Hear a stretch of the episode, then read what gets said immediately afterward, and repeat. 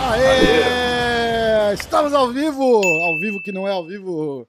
Diegão! Voltamos! Com as suas mechas. Tudo bom, cara? Cara, faz. Parei de cortar cabelo, né? Pô, eu vi e, porra, num fim de semana cresceu rápido, né, cara? Pra caralho. Sim. Pra caralho. E bonito, Qual é a lo- barba? loirão. Tá legal. É, mas, é, porque eu pintei, né, o cabelo. Ah, atingiu pra dar o efeito. É. Então vamos? Vamos ao que interessa. Vamos falar das lutas primeiro ou vamos falar do bolão? Ah, pô, vamos falar do card, daí a gente Uhum. normal. A gente vai Desafio, das desafio das lutas, certo? lutas. Isso. Isso. Ah, Então vamos falar do card. Primeira luta.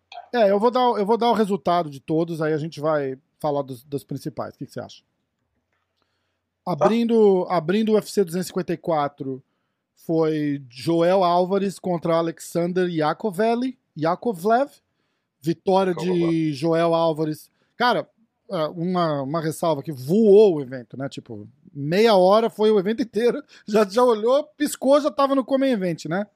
É, eu perdi duas lutas por causa disso, inclusive. Muito bom, cara, muito bom.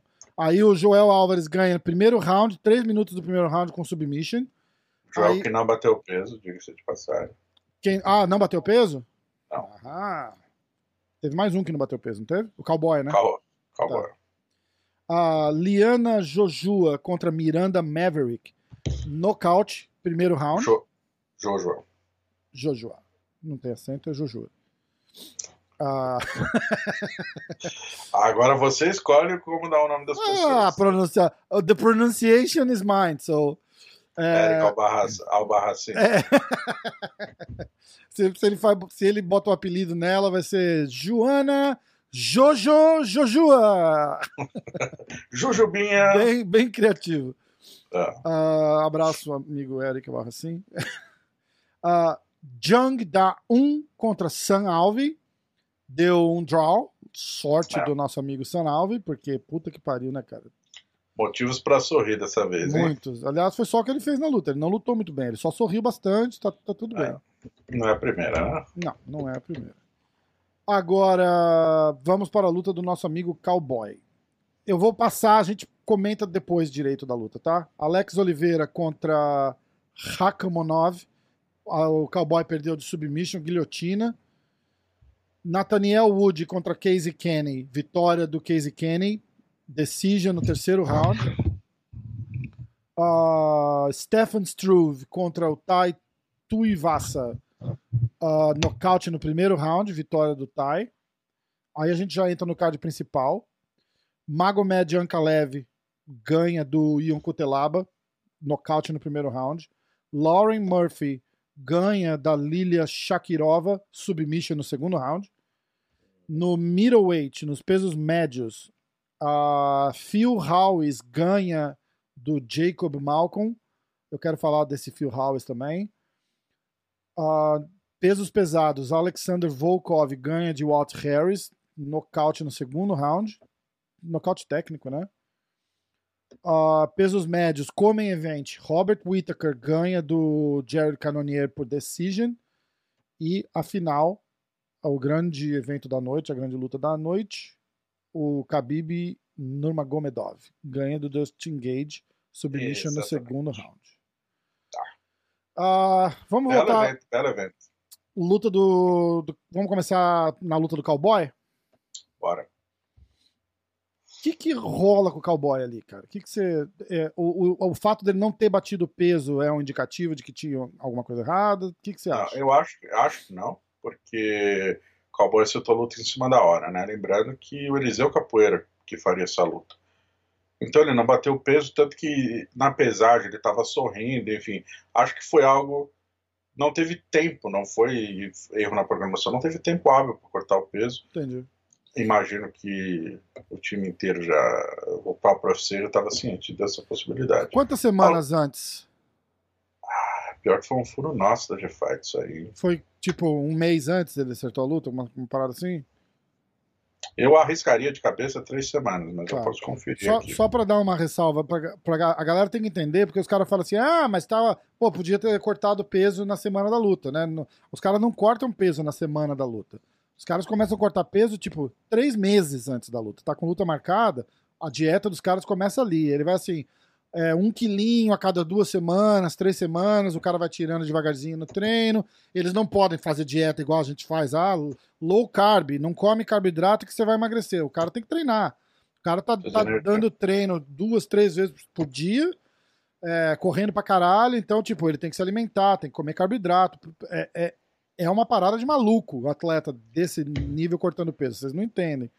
É, só quem tá perto e conhece sabe, sabe como é que funciona, entendeu? Porque o cara tem que perder peso sem parar de comer, ele não pode cortar a alimentação. Então, chega na. Muitos atletas no passado, poucos fazem isso, mas interrompem por completo. Aí, cara, o nego desmaia na sala, né? aí merdas acontecem. né? É, exatamente. Aí, Hoje tem toda uma ciência, médico envolvido, é- é complicado. E o que acontece é os caras chegam, tipo, na, se- na semana da luta pra cortar líquido só. Né? Então, tipo, ele tem Não. lá.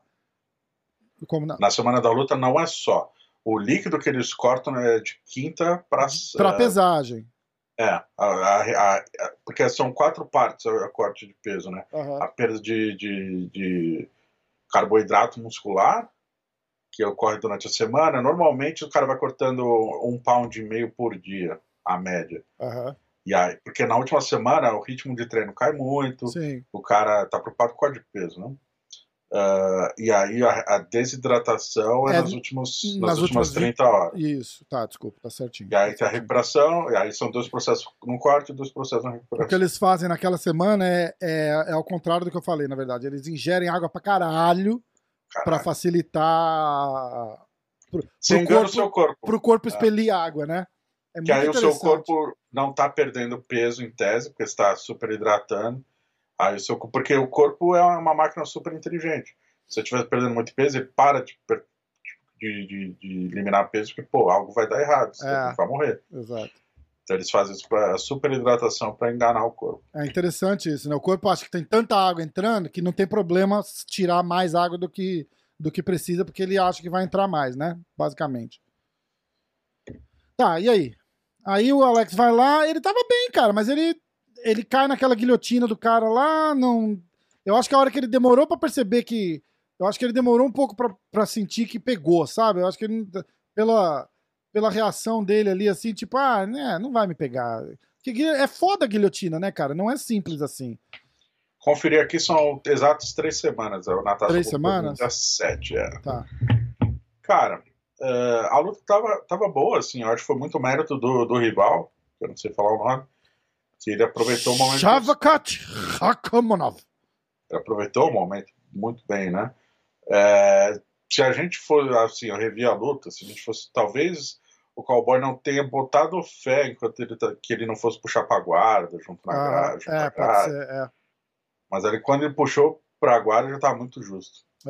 A guilhotina entre os caras é um, é um negócio meio tipo, não faz porque não pega, vai desgastar, é- é, rola todo um, uma dessa, né? Eles não. Tipo, é, é foda pegar numa guilhotina, entendeu? Por isso que eu tô falando, na hora que ele pega ali na guilhotina, parece que o cowboy dá uma. Tipo, ah, hum, já, já, já tive em mil dessas e nunca pega, nunca entra. Até a hora que entra.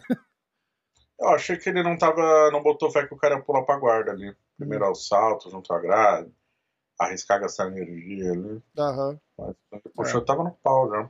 Faz sentido. E que, que ele. Vocês chegaram a conversar com ele? Viu alguma declaração? Ele falou alguma coisa? A gente só conversa ali por causa de todo o protocolo com quem Com ganha, quem né? ganha, né? Tá. Ah, vamos falar da luta do Casey Kenny. O Casey Kenny foi ganhou o, o luta da noite, não foi? Essa luta, essa luta eu não vi, cara. Não viu, cara. Foi, pô, foi foda. Bicho, foi, foi um lutaço mesmo, cara. Foi um Eu lutaço que mesmo. sair. Pô, lembrando que pra mim começou 7 da manhã o evento, né, cara? Foda, né? É verdade, cara. Sete da manhã. Eu adorei. Eu adorei, cara. Acordei sabadão. Pra você foi horário perfeito. né? Acordei 10 horas da era Não, era meio-dia, 11 horas da manhã. 11 horas da manhã. Acordei, sabadão, tranquilo. Fiz um postzinho no Instagram. tomei um café da manhã, liguei a televisão e comecei a ver o UFC. Podia ser assim todo sábado, cara, tão legal. É. Acho que o mais legal foi estar livre à noite, tá ligado? Sábado à noite, tipo, porque eu adoro ver o UFC, eu vejo porque eu gosto. Mas aquela coisa do tipo, olha, sábado à noite, eu posso sair, posso fazer alguma coisa, entendeu? Foda, né? Bom, é, aí vamos pra luta do Stefan Struve contra o Tai Tuivasa. Não, acho que não teve grande surpresa ali. É, o Struve tá foda já, passou do ponto faz uns 5 anos, né, cara? Não, cara, o Struve é novo, é um dos mais novos da categoria. Assim, é que ele tem um- algumas brechas no jogo que ele não corrige historicamente, eu acho-. Bom, ele tem a maior envergadura do UFC hoje em Da- dia. do igual mundo. do John Jones, acho que é igual do John Jones, cara. Ah. Um centímetro maior que o John Jones, acho. Ah, mas o cara não sabe manter a longa distância, não, não faz o menor sentido isso, cara. Foda. E aí, nas lutas dele, historicamente, é o cara que, em curta distância, e bota pressão, o cara con- consegue neutralizar o jogo dele. Enfim, aí entra uma mão de peso pesado, abraço. O Cigano falou aí, eu lembro que eu entrevistei o Cigano, mano, quando que o Cigano tocou com o Struve lá, 2011, sei lá. Ele falou isso, o cara é enorme, mas ele não sabe manter a distância. Hum. Cara, A única grande arma anos. que o cara podia ter, ele não usa, né? É, ele usa bem no chão, né? Com a perna comprida e tal. Mas é, ele joga, ele luta bem na, na longa, só que ele não consegue manter a longa, cara. Tipo o John Jones. O Jones faz isso muito Pô, bem. o mestre, né? Então. Verdade. E aí, aí o cara ele cortou a distância, quando entrou um porradão, caiu. Bonito. Como as outras 28 vezes. Ele perdeu cinco das últimas seis lutas, cara. E só não é cortado porque tá numa, numa divisão que o, o talento é pouco, ele tem um nomezinho, chama atenção porque é alto pra caralho, tem, tem são todos esses fatores, acho que, que Mercado né? europeu, é Mercado novo, né? Dá pra europeu, voltar é. muitos anos, dá pra voltar muitos anos aí. Exatamente, exatamente. Vamos o. Sanalver perdeu, ele empatou, mas acho que é a quinta ou sexta luta que ele não vence já, o Sanalver. Putz. Os caras devem manter ele lá pela simpatia, né? Tipo, Ah, acho que agora nem o sorrisão dele vai tipo, aguentar. ô, agora, não. deixa, deixa, o- deixa o cara, o cara é tão gente boa, cara. Aí Ah, você você liga pra ele, ele, ele faz assim: não, não, não, não, não, vamos fazer um FaceTime. Aí você cai no vídeo ele lá. Puta, não vou demitir esse cara. Aí os caras falam, puta, não, não, queridão, só queria saber como é que você tá. Um abraço. Vamos fazer mais uma luta, hein? Foda. Ai, caralho, muito bom. Uma pena. É... Magomed Ankalev e Ion Kutelaba. Não aguentava mais falar desses caras. Puta que pariu, né? Encheu o saco, né? Nossa, velho. Porque assim, eles lutaram uma no início do ano, uma agora, fora três vezes caiu. Ou seja, cinco camps, cara. Eles Pro só mesmo ouvem- cara, né? É, eles só ouvem falar um do outro e fazem camp e treinam pensando no outro o ano inteiro, cara. Que desesperador. Foda, né? Foda. Cara, você sabe que, que o, o John Hennick fez um comentário que, que me, me caiu uma ficha muito, muito louca, parecido com isso que você tá falando, do Hum. Daniel Cormier e o Stipe meu Miocic. Tite. Três esse é anos seguidos tá? fazendo camp pra lutar um contra o outro. Esse é o caso clássico. Porque Foda, foi uma né? luta por ano, né? Travou a divisão, enfim. Três anos, cara. Muito louco isso. Muito É, e a- só que ali o alto nível impera, né? Cada detalhezinho. Ah, nessa luta meu Tite veio mais leve, nessa luta o Cormier veio mais leve. Cada detalhe era importante. Exato, Nessa aqui, pô, o Cutelá não teve nem chance em nenhum momento. verdade. Sabe o que eu tô esquecendo? De fazer, de fazer a pontuação, né? A gente falou da luta do cowboy, então nem eu nem você faz ponto nenhum. Eu Certo. fui de cowboy nocaute no segundo round. Você foi de cowboy decision, então zero pra mim, zero pra você. Ah, Fizeram com o cowboy. Ex- Abraço aí pro cowboy. Ah, fera, vinha de duas vitórias seguidas, vale lembrar. cowboy, né, Vinha? Ah, Magomed Ankalev contra Ion Kutelaba, que é a luta que a gente tá falando agora, também não teve muita surpresa, né, cara? A gente. é, ele tava levando um atraso, ele fez de. de- fez uma papagaiada ali e. E agora eu tô meio que convencido que não foi papagaiada, ele tava meio ruim mesmo, não tava não? Ou foi A papagaiada? primeira luta? É. primeira luta acho que tava. Mas assim, na boa, acho que se fez papagada, enganou o juiz. Cara, se tem uma pessoa que você não pode enganar, é o juiz, cara. O juiz tá lá justamente pra isso. Deixa de ser tonto, cara. Porra. Eu fico até Ah. revoltado. Vai- e depois reclama do juiz. É cara, velho. lógico, não, é, não fui eu que fiz Você idiotice. quer, que o né? cara, é, você quer que o cara adivinhe que você, ai meu Deus, ele está fingindo. É. Vou, ah, não. para, para. Pariu, né, cara? Bom, deu o que todo mundo sabia que ia dar, a gente só não sabia que ia dar tão rápido. Eu fui de Anca Leve nocaute no segundo round. Dois pontos para mim. E você foi de Anca Leve Decision. Então, um ponto para você. Uh, Alexander Volkov. Ah, eu não, a gente não pegou a luta do, do, do Phil Hayes, né? Nem, bom, vamos Nem da falar. Lauren Murphy. É, Lauren Murphy contra Lilia Shakirova. Essa, essa luta eu acho que eu não vi. Essa eu vi. Nada contra o MMA feminino, é que, tipo, sei lá, era 11h30 da manhã, tava voando o evento. Cara, Cara, foi rápido pra caralho, tipo, absurdo. Absurdo. E você quer falar um pouquinho da luta ou, ou vamos pra próxima? Da Lauren? É, Acho que assim, a, a, a Lauren, a, a rival dela, a Lilia Sharikova, né? Sha Shakirova. Shakirova. Shakirova. Shakirova. Ela apresentou um, um jogo de perna muito bom no primeiro assalto, assim, equili- equilibrou as ações, ah, porque a Lauren corta muito peso, ela é muito grande, né? Então, ao mesmo tempo que ela tem essa vantagem, ela perde um pouco de mobilidade, principalmente na hora de angular golpe, fazer a lateralidade, que a gente chama ali, né? E a Sha- Shakirova, pequenininha, deu um trabalho no primeiro assalto em relação a isso. A Murphy até venceu, até levou uma ligeira vantagem. Mas no segundo assalto, quando foi para baixo, enfim, não teve, muita, não teve muita dificuldade. Colocou a experiência em jogo. E aí é bom citar algumas experiências. A Lauren, se eu não me engano, foi a quarta, vou até conferir, a quarta vitória seguida. E ela soltou os cachorros depois da luta. Ah, é? Lembrando que é, era para ela enfrentar a Cintia Calvillo, né? Ah, Ah, e olha como deu tudo errado para lá. A Cintia Calvillo é uma lutadora ranqueada. Em tese, vencendo a Calvillo, ela consegui- conseguiria uma exposição maior. Ela pegou uma menina que estava estreando no UFC, que a Calvillo contra- testou positivo para Covid. Daí ela vence uma menina que, na verdade, era obrigação dela vencer, entre aspas. Ao mesmo tempo, a Jéssica passa o carro na, na Kathleen. E aí todo mundo tá falando da Kathleen, da, da Jéssica, da Jéssica, da Jéssica. E aí a Lauren, mano, venci quatro lutas seguidas. A Jéssica venceu Ah, uma só na exatamente. categoria, E cara. confirmando o que você falou, quatro lutas seguidas mesmo. Mara Romero Borella, Andrea Lee, Roxanne e a Lili agora. A Roxanne que já disputou o cinturão, inclusive, né? Ah, ah. Ah, então, e ela falou, cara, eu venci quatro lutas seguidas. Hoje, na categoria, a Valentina venceu cinco, eu venci quatro. Não tem ninguém empatado comigo. Ela falou que merece, e agora ela fez um discurso bom, assim, mas eu acho que o hype da Jéssica tá muito maior mesmo, assim. Mas ela deu essa questionada aí sobre não cogitarem ela, até no- na coletiva ela reclamou de como é que eu sou o número 5 do mundo, isso é insano. Usou até essa palavra, foi. Caramba, pesado. Subiu Bom, o tom. tá certo, né? Tá certo. E aí a luta É. que tá. A luta que tá. Tem mais alguma coisa? Não, eu falei, é, se não subiu o tom, ninguém lembra de você, cara. Exatamente. Tem que falar mesmo, né, cara? Falar mesmo. Ainda mais que não tá falando mal de ninguém, tá, tá, tá falando sobre uma situação, né?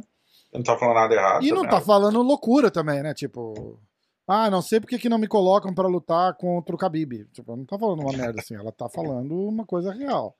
Exato. A, a luta que tá todo mundo falando, Jacob Malcolm contra o Phil Howes. O, o hype desse Phil aí aumentou pra caralho agora, né? Sim, sim. Baixou, ele tava virado no giraia, né? Cara, bicho, o cara é muito, muito forte, né, cara? Caralho. Falei, meu irmão, você já pensou você fazer uma luta? Os caras chegam e falam assim: o cara pode ser lutador, o cara pode ser o que for, cara. Você falar assim, ó, você vai lutar com fulano ali, e aí você olha e fala assim: caralho, bicho, olha o tamanho desse negão, cara. O cara vai me espancar muito aqui. O cara já entra meio perdido ali na luta, cara. Porque não tem. O cara é um monstro, cara. E ele lutou no contender agora, né? No. Sei lá, foi agora antes da ilha, então ou foi agosto ou foi setembro. E ele nocauteou de coisa, em coisa de um minuto também, chamou muita atenção, Aham. potência, explosão muscular. Tanto que na hora, na hora de, um- no discurso pós-evento, na hora de contratar, ele falou: esse cara, sem dúvida alguma, você- já é a hora, vem pra cá tal. E aí eu lembrei depois de pesquisar que esse cara participou do contender 2000 e. ah, sei lá, anos Eu tô atrás. tentando achar o recorde dele aqui também, eu não acho. Sei lá, 2018, 2017. Ele perdeu, cara. E eu tava nessa luta também. E desde então, é, só, só vitória. Só vitória, vitória impactante. A maioria no primeiro assalto. Cara extremamente explosivo, muito forte. Vale a gente ficar de olho. Vale mesmo, vale mesmo. E a galera tá falando muito disso. É, Aí a gente já sobe pro. Vamos lá, peraí. A gente já vai pra luta do Alexander Volkov contra o Walt Ivan Drago. Ivan Drago. O, o Ivan Drago. Você sabe o que é Megatron? Megatron? Megatron. Por quê? É o apelido do, desse filme, cara. Ou é, apelido, é o nickname dele. Megatron. Ah, é um. It's a character from the Transformers franchise, created Ah, by Transform- American Toy Company. É, é do Ah, Transformers. Nunca vi esses filmes. né? É, é. Também não. Eu vi o primeiro só por motivos que eu não posso revelar, mas. Sua filha? Não, não. É outro, outro motivo. Mas é- o motivo nem tá mais, acho, na franquia, então não, não, não dá pra, pra assistir. A franquia? É, o primeiro Transformers tinha aquela bonitinha lá com, com aquele cara que tá maluco hoje, sabe? O Shia LeBozo lá. A bonitinha que tá com o maluco. Caralho. É foda, puta, eu não vou lembrar o nome, cara. Caralho, vou ter que pesquisar aqui, ó. Peraí, vamos lá. O, o cara do, do, do, do bar deve estar falando, porra! Megan Fox, a Megan Fox. Ah, Lembra tá. da Megan Fox? Foi, ela virou sensação ali no, naquele Transformers 1. E ela fez. ah, vamos lá. Quem é o cara que, tá, quem é o cara que É, tá é? Shia. alguma coisa. O cara tá completamente louco hoje. Quer ver? E ele é lutador? Não, não, ele é ator. Ator, pô. Ator. Hum. Então por que, que vocês Shia não falar? Labeouf. Você assistiu o filme por quê? Por causa da Megan Fox? Não, porque tinha aquela ceninha dela bonitinha e tal, e aí todo mundo queria ver, e eu também, todo mundo queria ver. Nem sei que Cara, é. Enfim, Transformers não dá pra assistir, né, cara? Transformers não dá pra assistir. prefiro mas- ouvir música do Kanye West. Também, ah, você viu a música do Kanye West que eu postei lá? Não. Depois Foi em cima olha. da minha pergunta ou não? Lógico que foi em cima da tua pergunta. Eu respondi a sua pergunta lá. Esqueci de ver. Porra! Caramba. Bom, A- Abraço É, pro Ken. abraço aí pro nosso amigo Kanye West. Melhor música dele eu postei lá no story. Então, ó, meu pick foi. Ah, cadê? Caralho. Eu Ivan fui, Drago. eu fui de. Não, eu fui de, de Walt Harris, nocaute no segundo round. Você foi de Volkov Decision. Ou seja, você faz um ponto, né? Sim. Eu faço zero pontos, junto com o nosso amigo Walt Harris. E al- alguma surpresa aí, alguma ressalva que a Não. gente quer que a gente quer fazer? Não, assim, me chamou a atenção o início da luta. Eu achei que o Volkov tava meio displicente, assim. Então, eu ainda tava fel- eh, concordando com você, sem te cortar, já te cortando, eu fiquei feliz. Eu falei, cara, ele vai perder essa luta porque ele tá, tipo, babaca pra caralho, tá ligado? É, não, mas não tem. Então, porque assim, o Volkov é um cara, um estilo meio quadradão, assim. Mas ele é mais técnico, né? Então ele joga com golpe direto, joga da longa, ma- manutenção de distância, não, não, não tem um volume de golpe tão forte. E no primeiro momento ele foi meio que pra porrada com o Harris, que é o que o Harris faz de melhor, né? Sim. Mas depois ele meio que tomou um chá de simancol ali. E foi, foi pro, pro, pro normal, né? E ele que não tava. Ele, ele tava vindo de derrota pro, pro, pro Curtis Blades. E, tipo, não tava com essa marra toda pra chegar lá e tentar fazer bonito, né, cara? Derrota por derrota, o, o Harris veio de derrota pro Overeem. Então, tipo, ele falou: ah, pelo menos eu perdi do Overeem, né, cara? Que é uma lenda. Ele quase nocauteou, velho. Não é? Então, porra, foda. Foda. Mas a luta foi boa, cara. A luta foi bem boa. Foi. Nocaute bonito, pô, um chute bem É. certeiro. Não, na boca do, Caramba. De novo, né, cara? Ali no- na, na região do estômago mesmo, né? Na, na boca do estômago. É difícil ver isso, né? Você vê. E a gente tem visto bastante, desde a lutinha da, da Jéssica, né? E o, o chute dele foi frontal, assim, não é? Tipo, Porque, bicuda, lá, né? É, quando o cara pega a lateral com a canela, assim, você vê uma puta porrada. Essa bicuda é difícil ser tão forte, que foi muito certeiro. É, exatamente. Fiquei pensando assim, eu falei, de Quando repente. eu falo difícil é porque exige uma técnica É, e de repente acertou uma costela, alguma coisa. Eu fiquei, eu fiquei nessa, nessa expectativa, assim, né? Porque você vê, igual você tá falando, você vê aquele chute forte do lado, pega no rim e tal, e aí é quando os caras ainda tem até uns dois, três segundinhos de delay ali, né? Quando acerta Hum. aquele chute no, no, no rim aqui, no fígado ou no rim? Que é rim, né? O fígado, né? É fígado? No baço, no baço, na verdade. É, como é que chama? É, aqui é kidney, né? Então, não, kidney é, baço. rim. É baço. É, aqui do lado, né? ó, aquele, aquele chute clássico. Aí dá, dá uns dois, três segundos, o cara tá ali ainda, leva o chute, aí passa, ele faz. Ui, que, que Uh, paralisa, É. né? E ali foi uma bicuda mesmo, cara, no meio da boca do estômago aqui, que eu olhei, eu falei, ih, cara, acho que de repente pegou um pouquinho pro lado, acertou uma costela, alguma coisa, mas não, foi na, na boca do, do, do gol ali mesmo, cara, foda. E sentiu na hora, já, já parou ali, né, cara, ganhou a luta ali. Então, como é que ficou o bolão? Estamos empatados, é isso? 2x2? Nesse momento, a gente tá empatado 2 a 2 Então eu fiz as contas erradas de cabeça. É, então, eu tinha falado pra você que eu achei que eu ia. Eu, eu acho. Teve que- alguma outra, teve alguma outra luta que a gente apostou aí, não? Não, pra trás não, teve as da frente só. Do Struve a gente não apostou. Eu fui de. Não, a gente não apostou. A gente apostou Cowboy, Ankalev, Harris, Jared e Khabib. E você foi de Cowboy, Ankalev, Volkov, Whittaker e Gage. Você tem certeza que você apostou no, no Harris? Eu certeza. Eu apostei Harris nocaute no segundo round. Não, tá vendo? Eu podia até usar a vantagem agora e falar assim: ah, não, é verdade. Mas eu tenho escrito aqui, eu nunca roubei, nunca trapacei no, no bolão. Nem no After Effects? Muito menos. Muito menos. Aí Então eu tá fui. Próxima luta. É, Robert Whittaker contra Jared Cannonier. Meu pick foi Jared Cannonier Decision e você foi de Whittaker Decision, Sim. certo? Exatamente. Então você faz três pontos, eu não faço nenhum ponto. Nesse momento tá 5 a 2 para você. A gente já, já continua. Cara, lutão, né? Cara, o Whittaker. Uh, Whittaker é muito bom, né, cara? É, Primeira Eu coisa que sempre me impressiona: o Canoninha é muito grande, cara, pra essa É, categoria. É, eu pensei, absurdo, eu pensei a mesma coisa, cara. A diferença de tamanho dele pro Whittaker ali era, era absurda, cara. É né? ridículo. É. E, bom, os dois primeiros assaltos foram um tanto quanto mais equilibrados, né? Apesar que a movimentação do Whittaker. Pô, a movimentação do Whittaker é muito precisa. Tava, tava, tava sensacional a movimentação dele. Eu vou, eu vou Tá. me arriscar a dizer sensacional, porque eu, eu assisti uma luta. Eu nunca fui fã do Whittaker. Nunca. Ô, louco. Nunca, cara. Porque eu, acho que. 10 ele é- rounds com o Romero, velho. Pois Pô, é, cara, mas é, é, esse pode ser uma das razões, cara. Eu acho que é um cara brutão só, nunca vi nada de espetacular nele. Eu falei, é um cara duro, nunca tô, não tô questionando isso. É um cara duro, mas, porra, é, só ser um cara duro, falta um, um, um coisinho a mais ali, tá ligado? E aí ele tem aquela derrota pro, pro Adesan. O fato dele, dele fazer essas lutas também, ficar muito tempo sem lutar, é um saco, porque você nunca vê um title shot. É, cara, eu, eu sou fã. Então, pra mim, é uma é uma, uma- um compilado de, de, de situações que, que, que não, me, não, me, não me agrada, entendeu?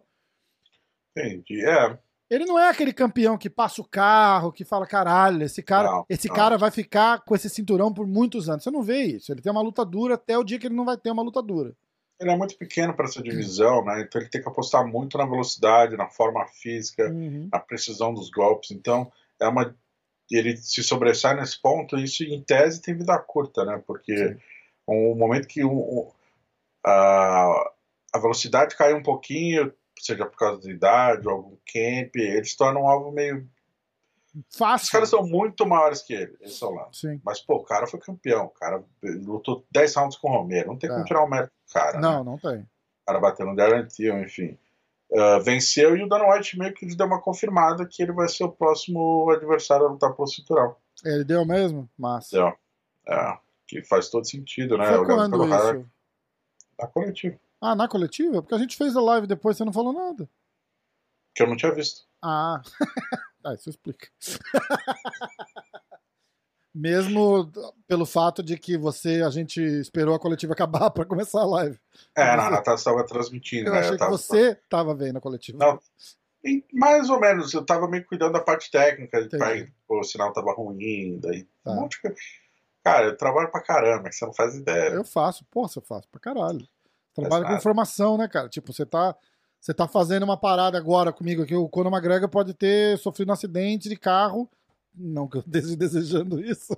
Porra, Mas, tipo, você não sabe. Eu ia falar morreu, mas, pô, é pior, né? É, é, é breaking news, né, cara? É, você, você vive disso, né? Daqui uma hora a notícia tá velha. É É. foda isso. correria o tempo todo. Ah, bom, voltando na, na, na luta. É, se movimentou muito bem contra um cara muito perigoso. Ele acertou aquele. Ele, ele insistiu naquele combo que ele tava fazendo, né? De tipo. Era direita, esquerda e, e chute, né? Porque ele vinha com a direita, vinha com a esquerda, o Canonier descia para desviar da, da esquerda e ele entrava com o chute de direita. Ele fez isso umas 4, 5 vezes até que ele acertou o chute de direita na lata ali, aquela canela na cara aqui. E demorou uns dois segundinhos também pro cara. O cara levantou, deu um passo para trás e as pernas bambearam, né, cara? Foi muito Sim. foda. Tanto que quando dá um golpe desse, você já olha e fala assim, não! E ninguém deu muita bola, porque ele meio que levantou inteirão depois do chute. E aí começou. A geleia que apareceu na, na, no meio do canela ali. Você viu que no finalzinho o Canoni deu um jab, né? Esse foi no terceiro. No finalzinho. Aham. Uhum. Ele deu um jab balançou o Whittaker Balançou ali. muito, balançou muito. Foi foda. Imagina perder a luta naquele jab. Cara, caralho, né? Não, sem, sem contar o fato de que ele não acabou com a luta a hora que deu para acabar, né? Que foi a hora que, é. o, que o cara tá. É foda, cara. Mas é muito foda. Uh, bom, três pontos para você, zero pontos para mim. Robert Whittaker, provavelmente, então, o próximo a disputar o cinturão. É, as minhas previsões da live vão, vão, eu acho que vão acontecer. Né, de o Adesanya subir tá, deu alguma reforçada nessa história ou você quer deixar para terminar o, o breakdown e aí a gente fala? É, tem um vídeo, né, em relação a isso. Então tá, então vamos, vamos só acabar aqui pra gente não, não fugir muito do, da parada. Tá, tá. Aí a gente entra na luta do Khabib contra o Justin Gage. Falando dos picks, meu pick foi Khabib Decision. Então eu ganho uh, um pontos. Isso. E o seu foi Gage, foda-se, nocaute no quarto round. Tá escrito aqui, inclusive. Então, zero pontos para você. Você ganha o bolão de 5 a 5 a 3. 5 a 3. 5 a 3. É, até que não foi tão equilibrado assim, não. Placar magro, Diego. Magro. 5 a 3. 11. Placar geral é 11 pro Diego, 10 para mim mas eu ganho a satisfação de ver o Diego de peruca no podcast. Aê! Peruca, peruca loira, nenhuma, bandana, cara. bonitinho. Aê! Tem peruca nenhuma. Aê, isso aí. Pagou a aposta. Isso que era, isso natural, que era importante. natural. Isso que era importante. O Kiwan me perguntou. Ele vai usar a peruca? Eu falei, cara, vai ter que usar a peruca. Apostamos, Ele não vai usar a peruca nem fudendo. O que falou? Falou, eu falei, eu também acho que não. Mas eu tô esperando que sim, porque, porra, é... aposta é aposta, né, cara? Aposta se paga. Você achou que não, velho? Eu achava que não. Eu achei que é, não. Ou eu achei, eu achei de duas coisas. Eu achei, tipo, você vai começar sem peruca e vai botar a peruca pra, pra, pra fazer uma graça. Eu pensei ou... nisso. Pensou? É. É. Não, não, assim foi, assim foi legal. Assim foi legal. É porque é difícil de, de colocar. Eu falei, não ia dar certo. ah, é. Cara, é eu, você deve estar. Tá, vou deixar você falar é, a tua impressão da luta, porque você tá. Você e um monte de gente convencidíssimo de que esse ia ser o momento que parava o Khabib, né? Eu estava convencido que era uma. Assim, o Khabib, eu frisei várias vezes antes, né? Ele era o favorito por motivos óbvios. Uh, eu tinha convicção, e ainda tenho, que o Justin ofereceria o maior desafio, né? E foi um, foi um desafio. Foi uma Uh, como posso dizer, ele colocou opções ali na mesa que ninguém tinha colocado até então. O Khabib sentiu chute, chutes na perna, sim. Uh, levou contra golpes precisos, sentiu a mão do Gate, mas não parou de andar para frente. Foi o Khabib que a gente conhece. Muito abafa dele, impressionante. Ridículo. Literalmente, o Justin tinha que correr, né? Tipo, correr do, do cara para conseguir ganhar um espaço para conseguir armar alguma coisa, né? Cara, não é. Enfim. E o, o, Justin, cara, se livrou muito bem dos clinches do Khabib, né? O problema foi na hora do double, double leg. Até achei que o Khabib ia evitar o double e partir por single, mas mergulhou em dois double leg. No primeiro botou para baixo com uma facilidade cara, tremenda. O chão do Justin foi zero. Zero. Assim, zero. Não ridículo. fez guarda, o cara já passou as duas para montado.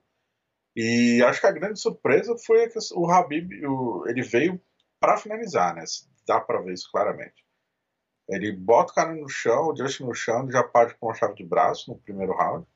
E no segundo assalto ele já derruba partindo, passando a guarda com, tentando o katagatame. E depois ele passa por um triângulo, cara. E triângulo não era no, no final do round. foda ainda, daqueles. É, mas não era no final do round. É. O triângulo você fica por baixo. É. Então ele arriscou ficar por baixo. Né? né? Ele bota, ele senta meio que. Ele tá na montada, né? Ele vai pra cima um pouquinho, tenta no, no, no katagatame, larga, enfia a perna por, por baixo da cabeça dele ali. Cara, uma posição muito foda. Fecha ali, o Gage meio que levanta, vai dar um, um batistaca nele, né? E aí só encaixou mais e já era. Já era. Mas. Pô, todo mundo viu o Justin bater, menos o árbitro, né, cara? Cara, absurdo. Eu te contei ainda, né? A gente, a gente conversou já, né? Mas é, eu tava assistindo a luta, fazendo a live, e eu vi a batida. Tipo, a câmera tava num ângulo legal ali, você vê, ele, ele bate, não acontece nada, ele vai e bate de novo, e a, a segunda vez, ó, eu, eu ainda grito assim, ó, bateu, bateu, bateu, bateu, e aí não aconteceu nada, e aí eu olho de novo, ele, ele, é- ele tá batendo. Eu falei, Ih, acho que não tá batendo. Tipo, acho que é tapa, né? Ele tá tentando dar uns tapas no cara assim. Aí a mão dele faz assim, ó. Eu falei, ah. E o nosso amigo come bola lá, porra. É, o foda, Khabib né? avisou ele, né? Quando Ah, o avisou, não vi apagou. isso. É. Quando o Justin apaga, ele cai um pouco junto à grade, assim, de lado. Aí o Khabib olha pra cima e avisa o árbitro. Posso soltar já ou você vai querer que eu mate o cara aqui ao vivo? Puta que pariu, né? Foda. Mas, cara. E aí, né, Khabib oficializou que pendurou as luvas, falou que prometeu pra mãe dele, e que. E depois eu fui pesquisar, o pessoal em fóruns estava cravando muito isso, que na cultura do Khabib ali é uma promessa, principalmente pra mãe, se ela não, não é quebrada nunca, tá ligado? A não ser Então, que a mãe tava- fala assim, tudo bem, pode ir. Vai lá ganhar 15 milhões pra nós. Ah, é. É, mas ao que tudo indica, realmente o pessoal cravou muito isso forte, né? Que Não, e faz sentido. Faz se ele sentido. falou é porque, pô, pode esquecer. E o argumento dele foi: ah, sem chance de eu voltar a fazer isso aqui sem ter meu pai do meu lado. Ah, minha mãe não queria que eu lutasse essa luta. Sem o eu- meu pai. É, e eu convenci ela prometendo que essa seria a minha última. E essa é a minha última. Eu É. prometi e é a última vez que vocês vão ver lutando. Dana White na coletiva até falou que perguntaram se ele acha que é a última, ele falou que acha que sim. Eu, a- eu acho que, que não. Mas eu acho que a gente não vê o Khabib no próximo ano, de repente nem nos próximos dois anos. Entendeu? Eu, acho que ah, vai, ele, vai, ele vai ter que passar por aquele período de, de luto, que ele não fez nada disso, né, cara? Então ele vai ter que passar, deixar cair a ficha, sofrer, vai sofrer, vai ser uma merda, passa aquele, aquele período todo, vai voltar, vai ficar, sei lá, seis meses sem treinar, vai ficar curtindo a mãe. Aí daqui seis meses o cara volta, começa a fazer um treino. Aí daqui um ano vai passando. Nunca, a dor nunca vai passar, mas vai diminuir. E aí eu acho que é uma hora que ele senta e, e faz um, um, um- um reassessment. Como é que é? Não é reacesso, como é que fala isso? Mas por Ele- que você acha que o que, que motivaria ele a mudar de ideia? É desafio, eu não acho que é grana. A galera fala, ah, vamos lá enfiar um caminhão de dinheiro nele. Eu acho que vai ser um desafio, um não contra o Sampierre, mas um, um, um Conor daqui, daqui um ano, um ano e pouco. Rola um desafio para lutar com o Conor. Eu acho que ele topa, cara. Eu acho que ele topa pelo, pelo lutador, entendeu? E, e vão ser outras condições. O cara vai estar. tem que deixar, tem que deixar passar o momento, entendeu? O cara tá no momento que é, é, é, é o momento dele e a gente vai ter que respeitar. Não, não dá pra, pra ficar especulando. Se você perguntar hoje, nesse momento, ele vai voltar a lutar, eu acho que não. Mas daqui um ano, daqui dois anos, é- é- muda. As coisas mudam, cara. A cabeça muda. A mãe, a, a promessa que ele fez pra mãe, ele chega pra mãe, conversa, e ela aceita, não é mais promessa. A- Ele só não vai lutar contrariado. Se a mãe falar que não, ele não luta, mas não, não, não, não tem porquê. O cara é lutador, a mãe, a mãe também sabe disso. Não é a primeira luta dele.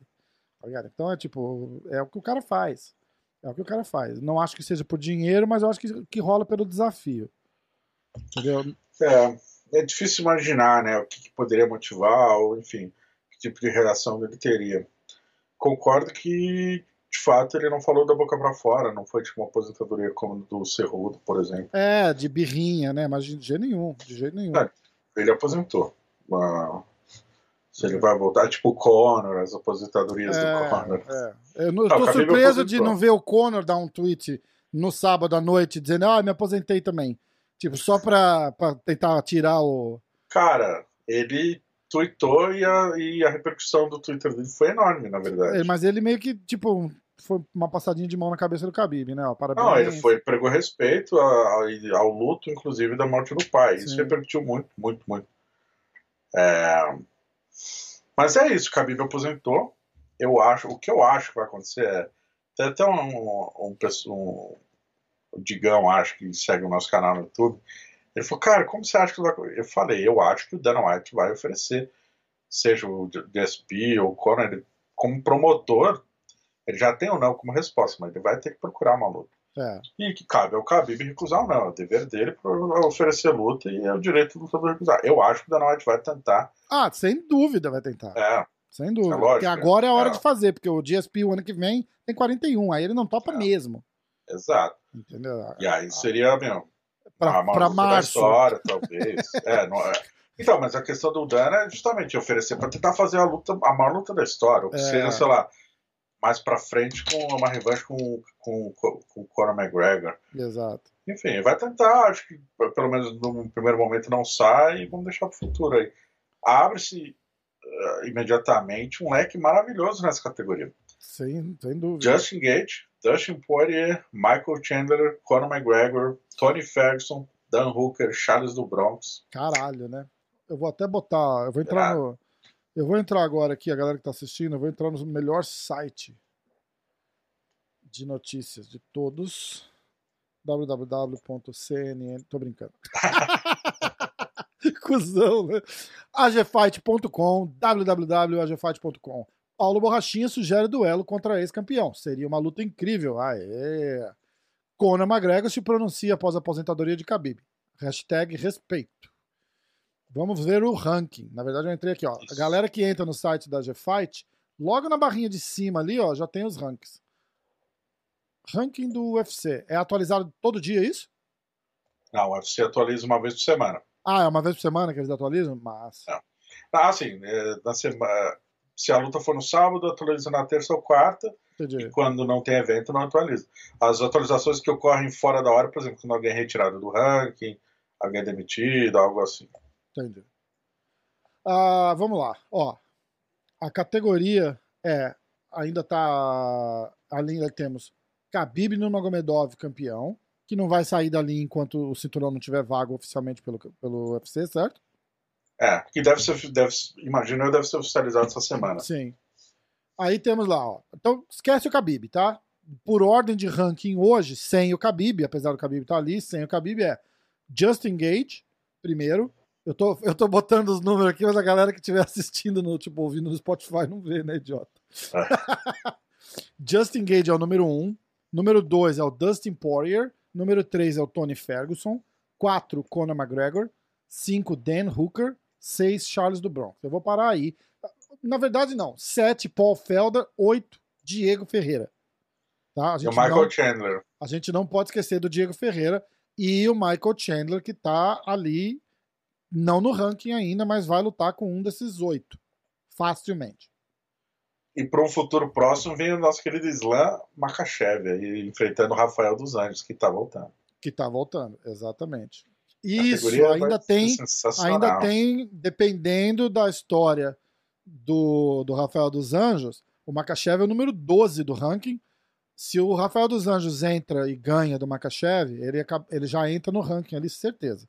Ex-campeão, né? E o Makachev é a aposta do, era a aposta do pai do Khabib para substituir o Khabib, né? Ah, é?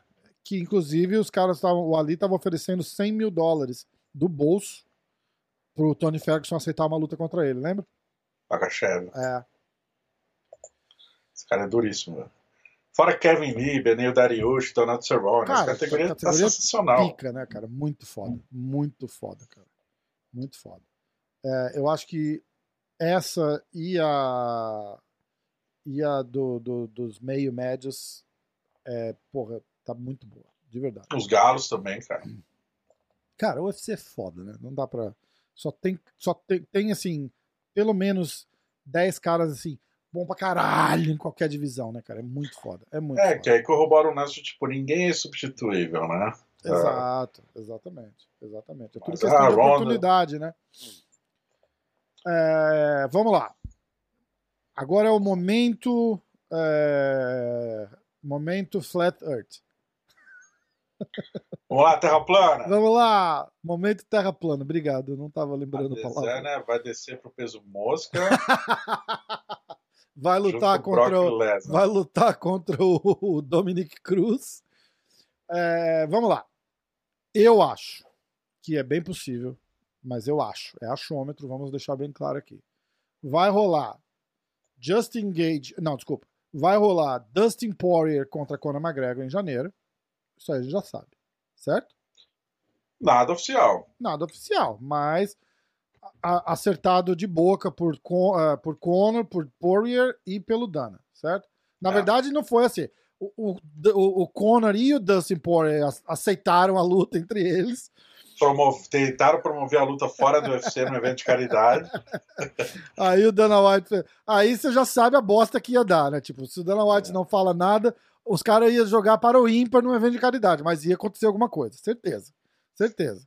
Ah, não pode lutar, não pode. Então os caras iam fazer um, um, um jiu-jitsu ali, mas ia fazer alguma coisa. Aí ele falou: Bom, deixa eu entrar nessa, porque os caras vão vender pay per view pra fazer qualquer merda e eu não vou ganhar um centavo, né? Aí ele acabou entrando e falou: Ó, só se for em janeiro. Aí o Conor, ah, janeiro tudo bem. O Poirier falou: janeiro tudo bem. Então, essa luta, teoricamente, vai rolar. Aí a gente tem ah, Justin Gage vai estar fora da, da, da picture até pelo menos fevereiro, janeiro, fevereiro, certo? Aí a gente vai ter Tony Ferguson, que estão de papo com uma luta é, contra o Michael Chandler. Ok? E o Dan Hooker vai acabar sobrando o Charles do Bronx para ele. O Charles do Bronx tinha que voar no, no cavalo do hype aí e começar a pedir a luta com o Dan Hooker, né? Que passou É. da hora já, ele poderia estar lutando. Tá, é que o Dan Hooker antes, quando cogitaram, o Dan Hooker falou que só voltaria em novembro ou dezembro, né? Porque ele tinha se machucado. Pois é. Aí o Charles meio que fe- fechou uma luta com o Poirier, com o Dariush, e acabou não lutando, Acabou né? não lutando. É, mas aí então, isso que tá curioso agora. Porque, ó, o Michael Chandler pediu pra lutar pelo cinturão. Não vai acontecer. Calma. Só o que tá acontecendo de, de lá pra cá. Michael Chandler pediu pra lutar pelo cinturão. Ah, falou e convidou o Conor McGregor. Muito menos. O Justin Gage pediu pra lutar pelo cinturão e se ofereceu pra afetar o McGregor em janeiro, dando aquele, aquele talaricado Olha no Dustin te fode. E daí são coisas que começam a chamar a atenção. É, como a categoria está se movimentando, né, tem grandes nomes. O Ferguson está calado. ah, em nenhum momento ele sinalizou positivamente com a chance de enfrentar o Ch- Chandler. Então o. Chandler está meio que sobrando. Talvez, ah, se realmente casarem Poirier e McGregor 2, ah, talvez Justin Gage com Chandler. Tem Hum. coisas que podem acontecer a depender, porque de repente se o Ferguson ficar ali sambando, né? Ah, coisas curiosas, inclusive essa, o Dana White na coletiva mencionou que duas coisas interessantes. Ilha da Luta volta final de janeiro ou começo de fevereiro. Caraca. Se for final de janeiro, Conor possivelmente, creio eu, né? Na Ilha da Luta com plateia. Não, não, não entrou em detalhes, mas se já tentaram botar plateia no. Khabib, pô, em janeiro vão dar um jeito, né? É. É, fora isso, The Ultimate Fighter, eles vão começar a gravar aqui. Ele não revelou os treinadores, né? Não deu, deu a entender que talvez ainda não tenha definido quais são. Hum. Mas, Michael hype. Chandler, Tony Ferguson. Pelo hype, cara, tem que ser alguém desse- tem que ser algum desses seis aí. tá É, ligado? vai ser. Que não vai ser o do Bronx, não vai ser o do Hooker, mas. Que pode, na verdade, pode ser de qualquer divisão também. A gente não tá pensando nisso. É, né? não, mas eu falei, pelo hype, seria muito interessante se fosse alguém do peso leve, cara. Ou Jones e, e Francis Engano. Tô falando, alguém do peso leve. Imagina alguém do peso leve, aí eles duelam e já de olho o vencedor pega o tipo, cinturão depois. Tá, hein? que, o- aliás, falando em cinturão, a luta do Conor com o Poirier tem tudo pra ser uma, uma disputa de cinturão agora, né? Pelo cinturão vago. Faz sentido? Em tese faz todo sentido. Sim. Aí, a minha tese era o seguinte: o Justin Gage não é o cara que vai é, fazer a luta, a primeira luta para desafiar um dos dois. Eu não acho. Eu acho que vai rolar o, uma luta com o Tony Ferguson e vai rolar uma luta com o Michael Chandler. Não sei se um contra o outro. E o vencedor dessa luta vai pro de repente para uma luta contra o Gage para depois fazer uma disputa de cinturão aí já lá pro, pro meio do ano. Na semana da luta. Tem até data já.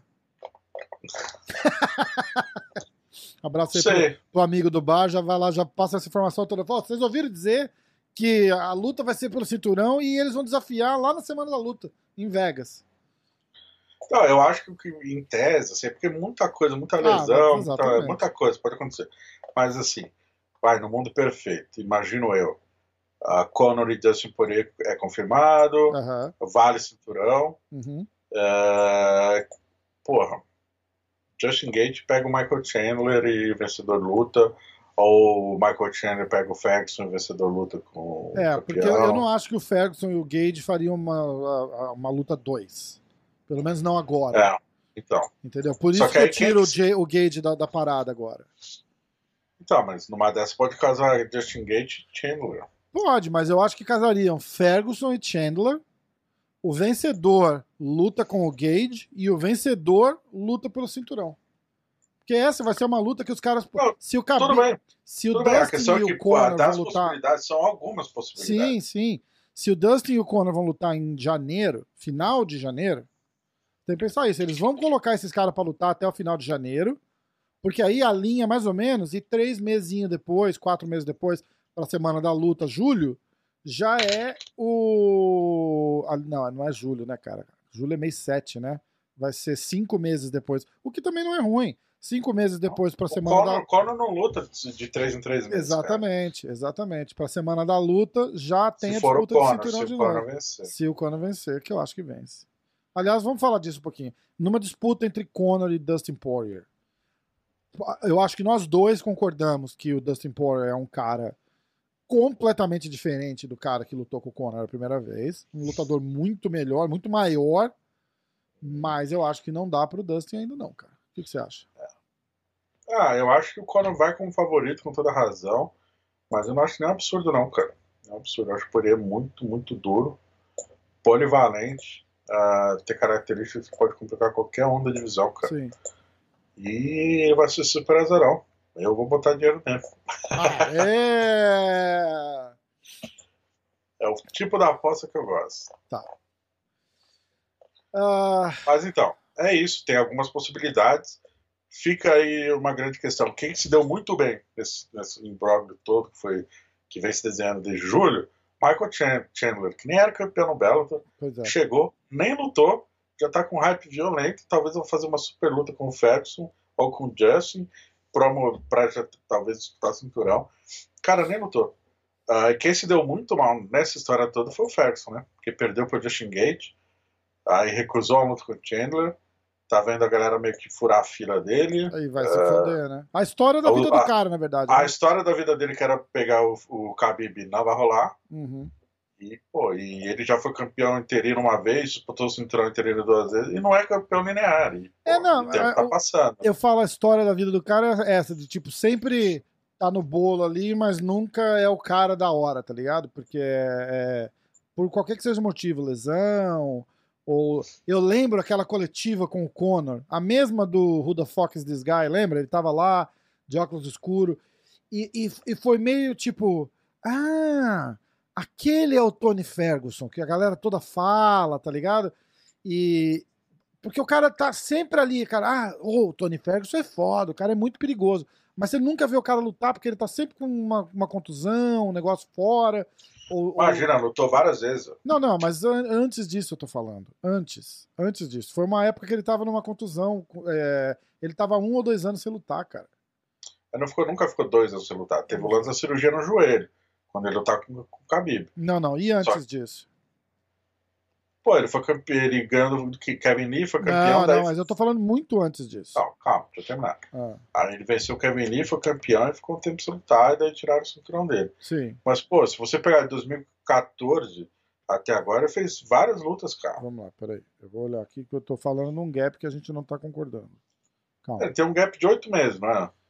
Ele Vamos nunca chegou a ficar dois anos sem lutar, velho. vamos ver aqui, vamos ver aqui. Dois anos é muita coisa. cara. Dezembro. Tá, Lando Vanata. Rafael dos Anjos em 2016. É, não, você tá certo, cara. Por que, que eu tinha, por que, que eu tinha isso na cabeça?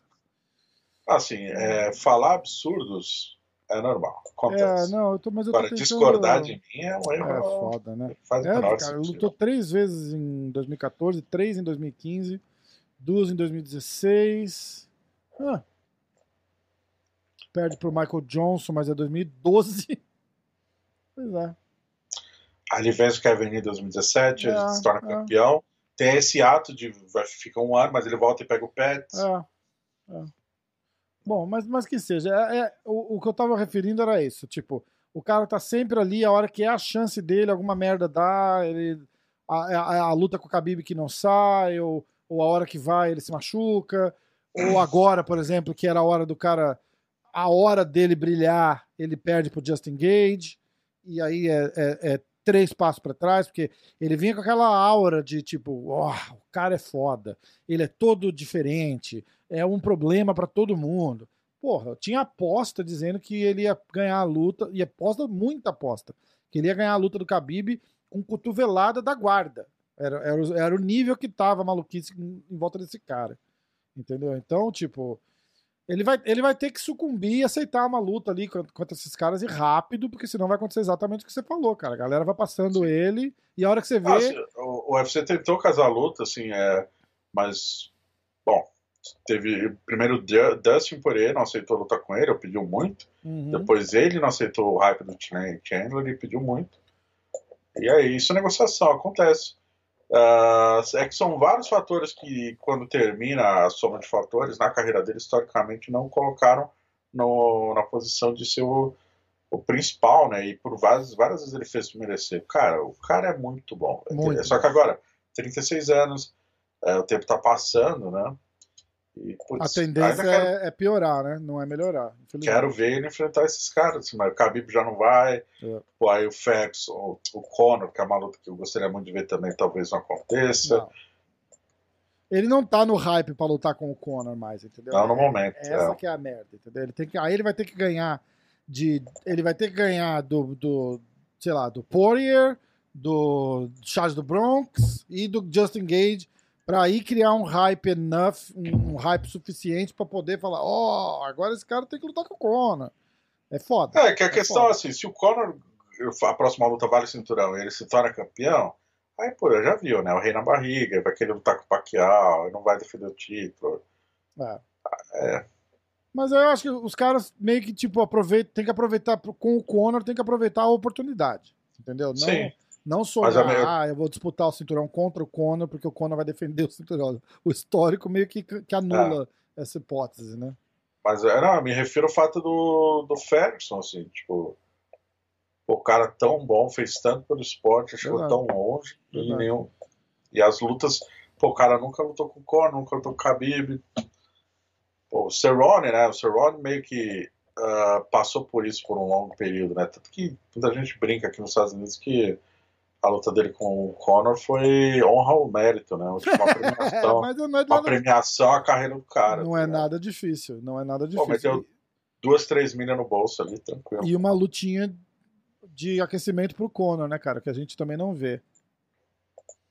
É, 40 segundos, né? um cara que não. Não, não, mas eu digo assim, tipo, um cara de nome, mas que, tipo, o Conor, dois anos sem lutar, ó, vai aí com o Dustin Poirier, o Dustin Poirier atropela ele, entendeu? Tipo, cara, é foda, é foda. Então não dá pra, não dá pra arriscar. O Conor, cara, é, é, é uma história que o UFC cuida com, com, muito carinho, né, cara? Porque o, o hype do cara, ele tá, tipo, a duas derrotas de perder o hype dele, entendeu? Essa que é a merda né? É, é, ele entra e perde uma, ele entra e perde outra, a mística do cara sai. As lutas que ele perdeu até agora, é, ele, eu não acho que ele perdeu nem um pouquinho do, do poder de estrela dele. Porque ele perde, ele perde pro, pro Nate Dias, aí ele ganha. Mais ou menos. E aí ele perde pro Khabib. Entendeu? Que ganha de todo mundo. Então, tipo, não dá aquela. Aí os caras falam, é, mas é o estilo. Você é, tá entendendo o que eu tô dizendo? Tipo, ele não perde na porrada. É, é entendeu? Não é. A gente nunca vai ver o Conor esticado no chão. Quer dizer, a gente nunca viu o Conor esticado no chão. Que, que é aquela coisa, nossa, porra, levou um atraso, não dá, né? É, é, eu acho que tudo meio que favorece o, o, o power do cara, entendeu? Ah, e se o Khabib trocasse só porrada com ele, se não botasse no chão? Ah, se não botasse no chão, será que o Conor ganhava? Na luta ali a gente viu que não. Mas é, é, eu acho que favorece ah, para só engrandecer o, a, a, mística em volta do cara. E eles valorizam oh. muito isso, porque se ele luta com o Dustin e o Dustin nocauteia ele, aí ele vai e luta com o Tony Ferguson e o Tony Ferguson ganha dele por nocaute ou, ou só na porrada mesmo Bicho, e aí? O que, que você faz? Ele não é mais o Conor McGregor. Ele é, o, ele é um cara perigoso, mas não é mais aquele cara foda. Entendeu? É, mas eu acho que já é um outro assunto. Assim. A questão é que, cara, não, não, é, nem, nem no mérito do UFC cuidar dele, já não chega mais a esse ponto. Uh, o Conor por si só é uma empresa, cara. O Conor, existe a Conor Entertainment, que, que, pô, o cara gera muito dinheiro em volta dele todo passo é calculado e tem que ser calculado Exatamente. e interesse para todo mundo. Até que quem vai lutar com o Conor vai ganhar muito mais dinheiro. Exatamente. É, sei lá.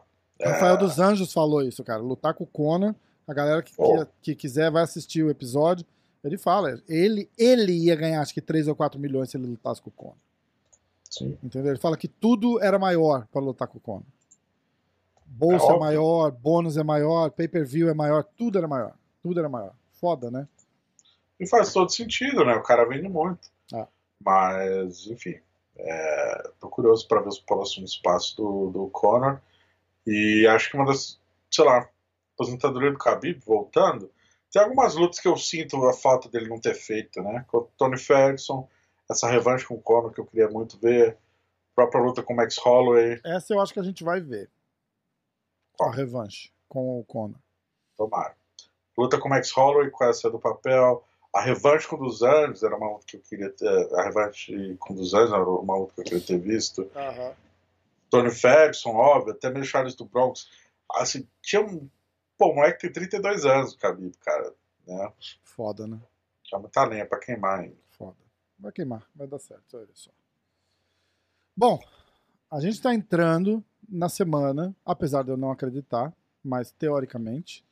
Terra na planar. Se... Na Terra semana plana da luta de despedida do Anderson. Como Você é nega a ciência também? Como é que tá? Não, cara, ciência eu acredito. Eu só não acredito em. Em, em, hype, aposentadoria. Em hype por marketing. Em hype por marketing. Ah, Aliás, eu, fiz, eu acabei de gravar com o Danilo Marques, vai pro ar semana que vem. Danilo Marques, quem não conhece, é o principal sparring do Shogun, assim, há, porra, sei lá, 10 anos. E, e treina lá com o Demer, o sparring do Demer também, fez a estreia no UFC. E eu falei para ele, falei, cara, eu achava que o Shogun ia aposentar naquela luta em São Paulo, Brasil. Ele deu um sorrisinho. Falei, cara, olha, a gente nunca falou disso não. Ele nunca falou, ah, cara, tá na hora de eu parar. Aí ele tem mais três lutas com o UFC. E, mas ele falou que nunca, nunca tem. Mas eu falei a minha teoria da aposentadoria para ele. Eu acho que naquele momento, naquela hora, naquele lugar, eu acho que rolava. Ele não confirmou, uh, nem negou, mas ele falou que nunca falou de aposentadoria com o Shogun. Mas eu ainda sou confiante, eu ainda acredito naquilo. Eu ainda acredito naquilo. Ele até meio. Ah, você tá dizendo que essa luta que ele fez agora em Abu Dhabi com o cara, ele ia aposentar? Eu falei, não, não, não é só essa luta.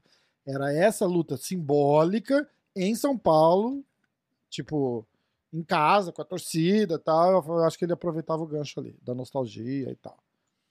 Mas não, não rolou. A minha história com o Anderson é o seguinte: eu acho que é tudo uma jogada de marketing.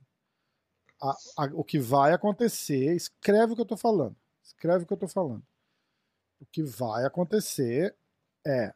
Se ó, a gente, faz, a gente pode fazer uma aposta para retribuir a peruca, é o seguinte: se em seis meses, se o Anderson ganhar bem do Royal Hall, bem, e em seis meses não rolar uma, uma luta de despedida pro Anderson. Então vamos fazer essa aposta na próxima segunda-feira. Vamos esperar a luta acontecer. Aí Fechado, você me então. diz. Boa. É, você diz, Boa. ó, eu acho que com essa apresentação pode isso acontecer. Tá bom. Daí a gente vê. fechado. Porque o que Vai eu ficar acho. muito cedo. Tá É, certo, depende de como concordo. for a luta, não tem É, como é. apostar. É, porque 100% a minha teoria depende de como for a luta.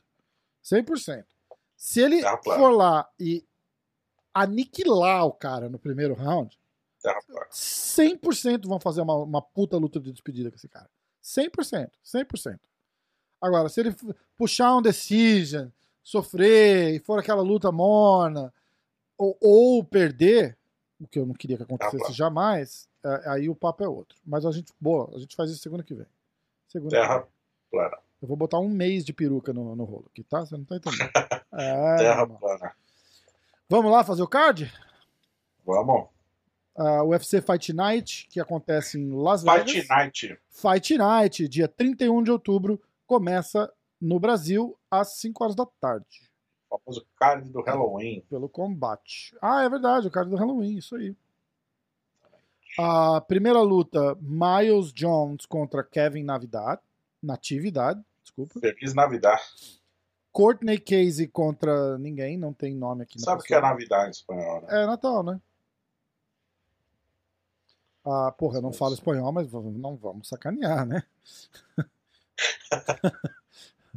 Ah, Dustin Jacoby contra Justin Ledette. E a cachoeira? Qual cachoeira?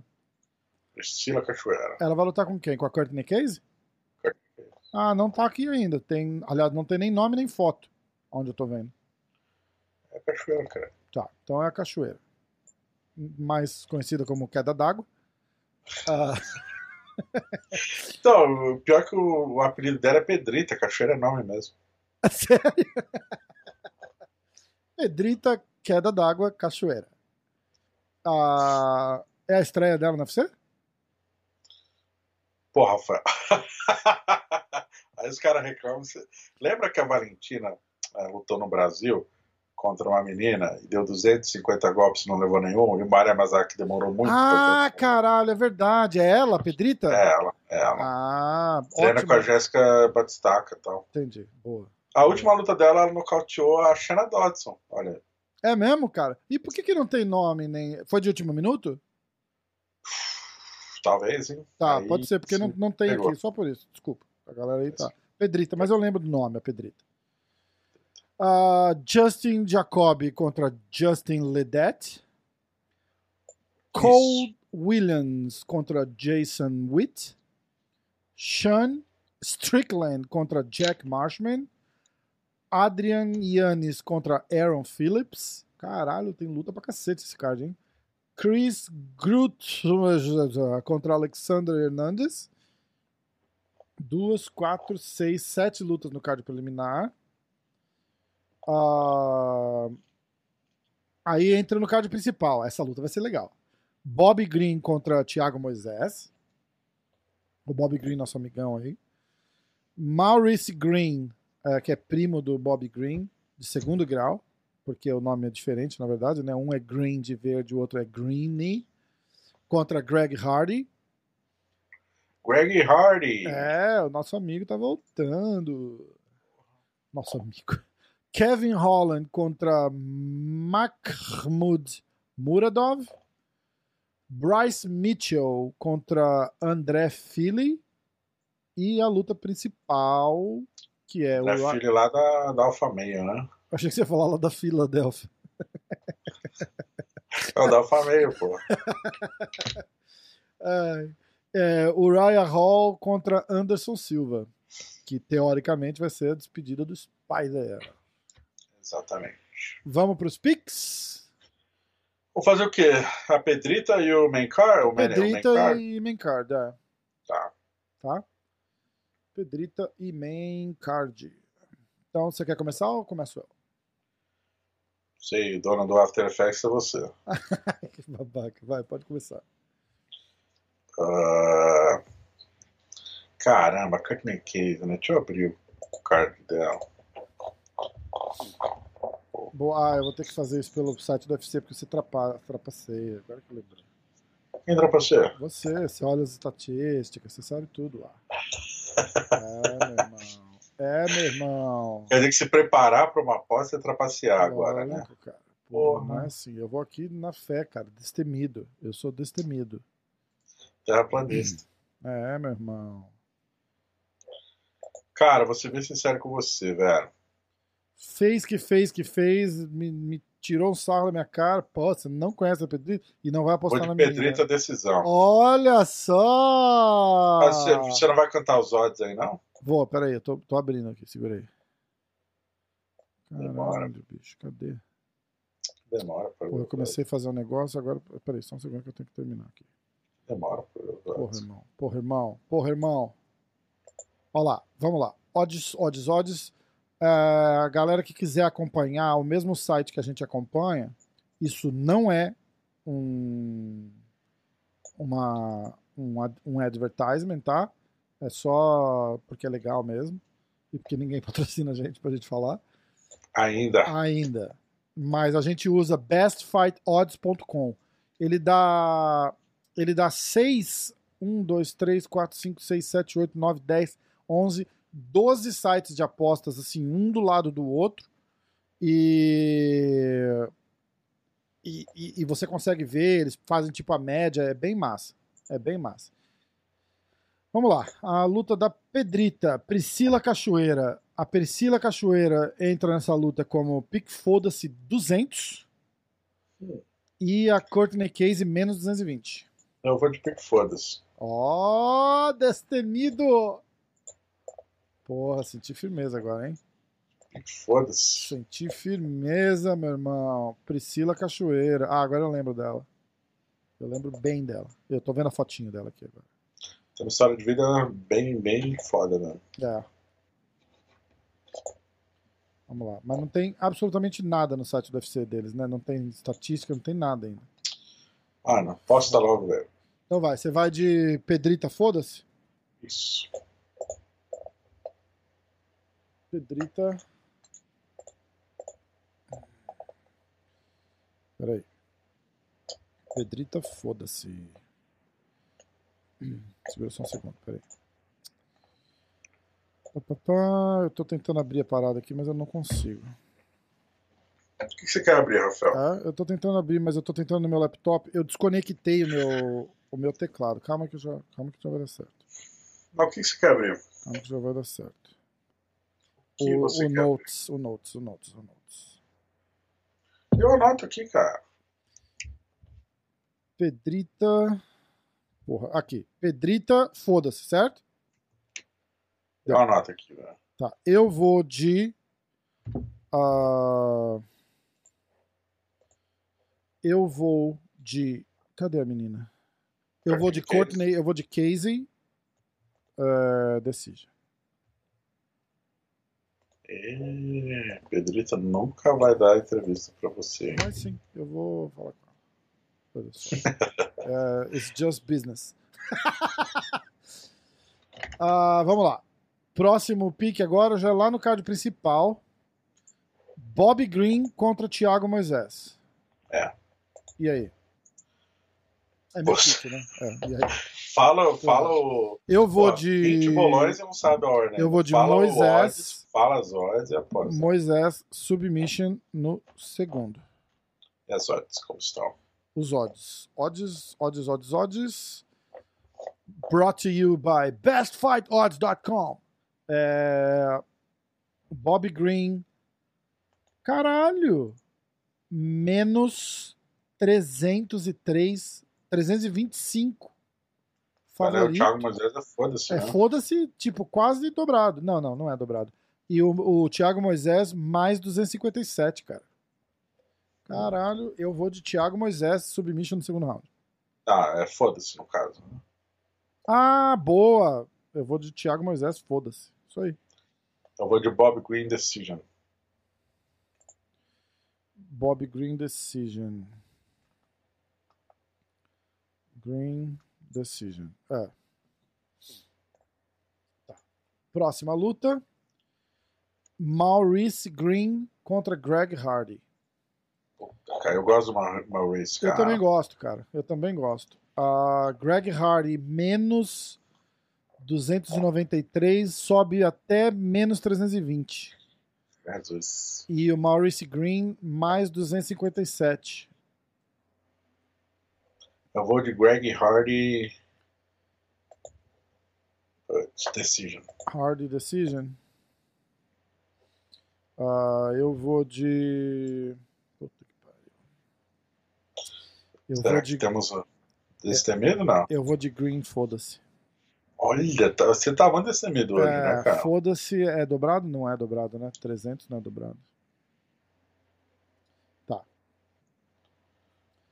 Ah, é, é o Green. Ah, tá, não é dobrado. Verdade. Não, não é dobrado, não é mesmo. Uh, Kevin Holland contra Mahmoud Muradov. Cara, vou de. Como estão os odds, por favor? Os odds são Kevin Holland, menos 157, favorito. E o Muradov, menos, mais 145, underdog. Eu vou de Kevin Holland Decision. Holland Decision? É. Uh, eu vou de. Putz, eu vou de Holland. Uh, TKO no terceiro, vai. Eu ia de Decision também. uh, André Fili.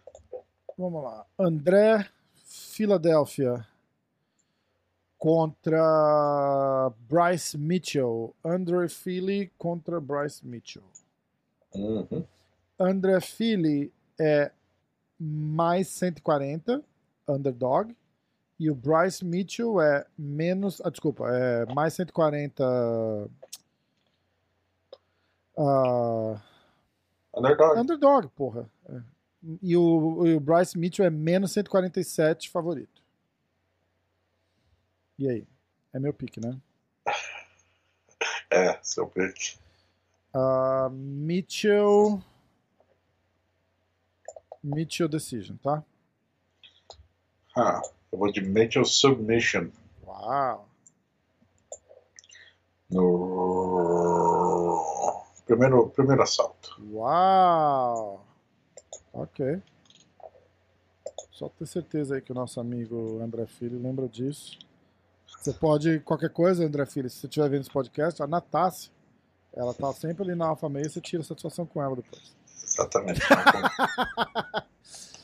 ah, e agora a luta final. Anderson, The Spider Silva contra o Raya Hall. Caralho. Como é que estão as odds? Tá horrível, um... cara. O Anderson Silva é quase pique foda-se, bicho. É, mas eu esperava que ele fosse, na verdade. Caralho. Anderson Silva mais 194 e o Raya Hall menos 219. Eu vou de Raya Hall Decision. Tá. Putz, bem que são cinco. Puta, vão ser cinco assaltos, né? Ah. É, vou de Raya Hall Decision. Decision? É. Tá. Eu vou de Anderson Silva, a TKO no quarto. Tá? Anderson Silva, nocaute técnico no quarto round. Isso aí. Então vamos fazer um recap. Rafael, uh, na luta da nossa amiga Queda d'Água, Courtney Case contra Priscila Cachoeira. Eu vou de Courtney Case Decision. Diego vai de Pedrita, foda-se. A próxima luta. Cadê? Deixa eu voltar. Já é no card principal. Bob Green contra Thiago Moisés. Eu vou de Thiago Moisés, foda-se. Diego vai de Bob Green Decision. Maurice Green contra Greg Hardy. Eu vou de Maurice Green, foda-se. Diego vai de Green Decision. Ah, mim, desculpa. Vai de Greg Hardy Decision. Uh, Kevin Holland contra Muradov. Eu vou de Holland, TKO no terceiro. Diego vai de Holland Decision. André Philly contra Bryce Mitchell. Eu vou de Mitchell Decision. Diego vai de Mitchell Submission no primeiro. E Spider Silva contra o Royal Hall. Eu vou de Anderson nocaute no quarto. ou nocaute técnico no quarto, referee stoppage, o que vocês quiserem. E o Diego vai de Uriah Hall decision. Certo? Exatamente, meu querido. Ah, é, muito bem, muito bem, muito bem. Quer apimentar a aposta do Anderson ou deixa só assim mesmo, só ponto? Ah, deixa assim só. Tá bom. Porque Ah, você tá louco, você tá louco pra pagar uma prenda, né? bicho, eu tô, eu tô assim, eu sou destemido, cara. Eu tô à disposição para aventuras. Vamos, Minuto G-Fight? Bora. Solta a vinheta, por favor. Atenção. Um, dois, Mi- mi- três. mi- Minuto AG Fight. Fight! Fight! Fight. Fight! Fight. Fight! Deixa eu ver aqui. Tá. Eu preciso ouvir isso aqui pra saber como é que fica no ar. A caixinha rendeu, hein? Ai, cara, muito bom. Cara, ah, uma notícia rápida. Você viu que tem um. Acho que foi perfil do UFC Rússia que publicou a comemoração no Daguestão, cara, Não, cara. da vitória do, do Khabib. Sério. Ídolo lá, total. É, Copa, apareceu Copa do Mundo, cara. Caralho, que massa, As ruas cara. para os caras dançando. Só homem, né, cara? Não sei se algum. Ah, a gente sabe que o Khabib tem uma ligação religiosa muito forte. Sim. Uma religião que não permite, sei lá, que mulheres saiam desacompanhadas na rua, enfim. Ah, foi sinistro, cara. Vi muita, muita gente na rua, galera dançando, festejando, gritando o nome dele. Que massa, cara. Impressionante, cara. Ele é realmente muito, muito popular na Rússia. É muito jovem, né? 32 anos. 32 anos. Muito legal. Merece, né, cara? O cara é foda. Cara, sinistro demais. É. Bom, agora vamos falar do nosso querido amigo Paulo Borrachinha, Vamos. Que fez um post, ele que não tá falando com a imprensa aí, fez um post no Twitter, é meio que dando uma. Ele não tá falando porque ele não quer? Qual é que é? Ele não tá falando, ele Ele tá. Tentou eu, e ele falou não, agora eu, te- eu não. tentei, ele falou que não, não tá. Não tá pra falar no momento, que em breve ele vai ver um- alguma data pra falar com alguém aí do Brasil, sei lá. Entendi. Uh, mas que não é o momento. Enfim, ele meio que deu uma desafiada, meio não, né? Desafiou ali em bons termos. o Convite, né? Vamos dizer assim. É, aí, elogiou bonitão, ali, né? amigão, vamos sair na porrada? Sugeriu, né? Ele Aham. eh, elogiou a performance do Whittaker, que venceu o Canonier, e mencionou que gostaria de enfrentar quando ele voltasse, que seria inclusive uma ótima luta se eles se enfrentassem. E uma luta que, se não fosse a declaração do Dana White, já dizendo que faria sentido casar a revanche com, do, do Whittaker com a Desânia, seria uma luta interessantíssima para o Borrachinha, interessantíssima também no casamento de estilos, né? O Borrachinha que é bem maior que, o- que o em contrapartida do Whittaker que se movimenta super bem. Era o que meio que eu tinha falado, né? Sem querer entrar na sua notícia, mas entrando na sua notícia, eu acho que, apesar do Canonier ter perdido, bem perdido pro Whittaker, eu acho que o Whittaker é um matchup melhor pro Borrachinha do que o Canonier. Sim. Discordo um pouco, mas enfim, Vida que segue. segue. Bom, a gente entrevistou o, o Neri, né? Repórter do Jeff entrevistou a Jennifer Maia, tá com luta marcada para novembro com a Valentina Shevchenko, campeã do peso mosca. Aham. abre aspas para a menina Jennifer. Ninguém é invencível. E eu me sinto tão preparada que se tem uma pessoa no momento que pode vencer a Valentina, sinto que sou eu. Sinto que chegou a hora dela provar que ninguém é invencível. Chegou a hora de mostrar isso vencendo ela. Mostrar que ela conseguiu ser campeã por certo tempo, mas sempre vai chegar a hora de uma derrota. Qual- É agora que eu falo os odds da luta ou espero acabar a notícia? Não, não, não. Ah, Ah, eu vou falar isso, aí você fala os odds que vai fazer sentido. Tá. Ela falou assim: Eu até tenho visto bastante aquela luta da Holly Holm com a Ronda. Todo mundo achava que era impossível a Ronda perder e a Holly foi lá e surpreendeu todo mundo com um belo nocaute. Eu pego muito essa luta como exemplo para surpreender o mundo, assim como a Holly fez há algum tempo.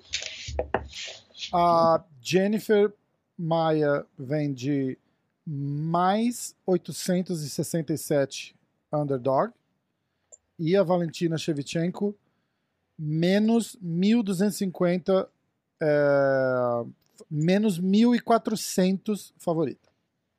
A rola que- era mais 880, hein? Ah, é? é. É. O que isso significa? Significa que a Tchevchenko é favorita pra caralho. Não, pra caralho. É, mas explicando em, em- em dinheiro, se você botar 100 dólares na Jennifer Maia, você ganha 867, certo? Se ela ganhar. Isso, isso. E para você ganhar 100 dólares na Tchevchenko, você tem que apostar 1.400? 1040, né? Que você falou? 1.400, é, não, 1.400. Ela é Menos menos 1.400. 1400? É. Tá. Então você bota 1.400, se ela ganhar, você ganha os seus 1.400 de volta, mais 100 pila. Sempre. Isso aí. Ou seja, é o tipo da aposta que não vale, né? Ou você pega um cara igual aquele que que fez com a Shanna Dodson, né? Ao contrário, Shanna Dodson, que fez ao contrário, né? Ele apostou tipo 25 mil dólares na outra pra ganhar milão. Tipo, esse vai ser o milão mais fácil que eu vou ganhar na minha vida. E a... Ele com certeza só. Que não. Assim, por mais que a Shanna Dodson já tenha algumas lutas no UFC, ninguém.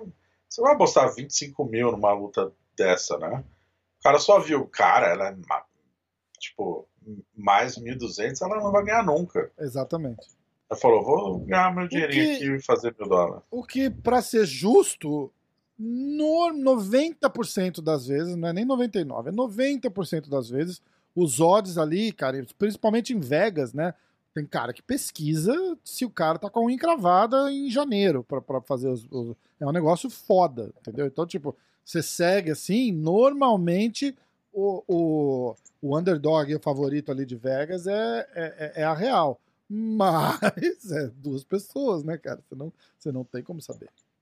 É, a única aposta que eu fiz é apostando no favorito, assim, sabendo da, da, da vitória, botando uma grana a mais que sabia que ia render, e porque tinha que botar uma grana a mais se não ia render nada, foi o Mayweather contra o Pacquiao, cara. Ah, é? Já- Quanto que você apostou?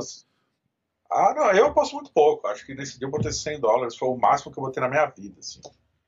É... mas Porque, eu- mano, não tinha, não tinha chance do Mayweather perder aquela luta. Ah, eu botei. Entendi. A gente podia, de Vitória- repente, a gente podia, de repente, fazer um. Um bolãozinho de verdade, não? Tipo, apostar 5 pila, 10 pila, pode? Nas casas de aposta, entre a gente. É, é, não, entre a gente, assim, na, num site de aposta e a gente fazer, fazer uma conta num site de aposta e a gente aposta de verdade ali bonitinho e vai, sei lá, a gente começa em janeiro pra fazer o ano que vem Pode direitinho, entendeu? Pode ser. 5 dólares, em cada um dos nossos piques a gente vai e bota 5 pila. Pode ser. E daí vai tentando. É, fazer- fica, fica legal. Aí vai gastar o quê? 20 dólares por evento? 30 dólares por evento? Nem isso. É, Legal. Boa, boa, boa, boa. De repente, a gente até usa o site de aposta que vai estar patrocinando a gente em janeiro. Não. Isso ia ser o mais legal. Ele faz um parlayzinho, parlay rende bem. Que eu que é gosto de parlay? parlay. Então, eu não entendo picas de aposta. Esse que é o problema. Parlay é o seguinte: você junta. ah, pode ser, você pode fazer parlay de, de esportes diferentes. Você faz a mesma aposta, por exemplo, Rafael vai nocautear o Kiwan, Ah, ou vence o Kiwan. Ah. Ah, o Los Angeles Lakers vai vencer, sei lá, o Bulls. ah. E aí, né, só que os quatro, os quatro palpites têm que acontecer, senão se, se, se um der errado, você perde. Ah, Tá, O risco é muito maior, só que a recompensa é muito maior. Sim. O que eu faço, por exemplo, no parlay? Eu pego quatro favoritos que eu tenho certeza vão ganhar, Ah, que aí já me. Pô, aí rende muito. Muito entendi. mais que renderia só um favorito. Interessante isso. A gente pode fazer uma parada dessa. Eu sempre paguei meu estacionamento, porque assim, agora uma coisa nada a ver. Todo ano eu ia no Life's Beautiful, que é um festival aqui que tem em Vegas. Ah, Eu sempre do que? De sempre- música?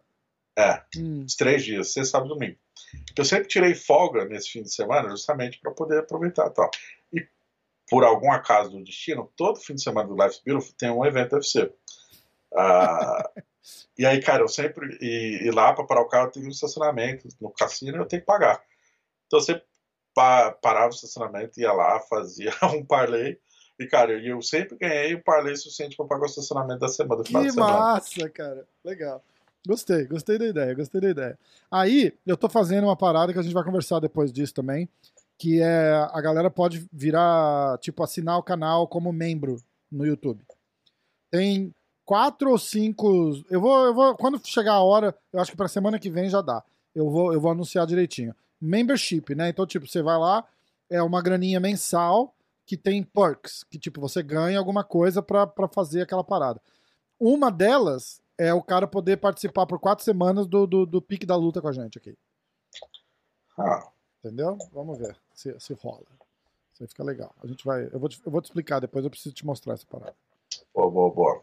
Tá? Posso seguir aqui um minuto? Pode.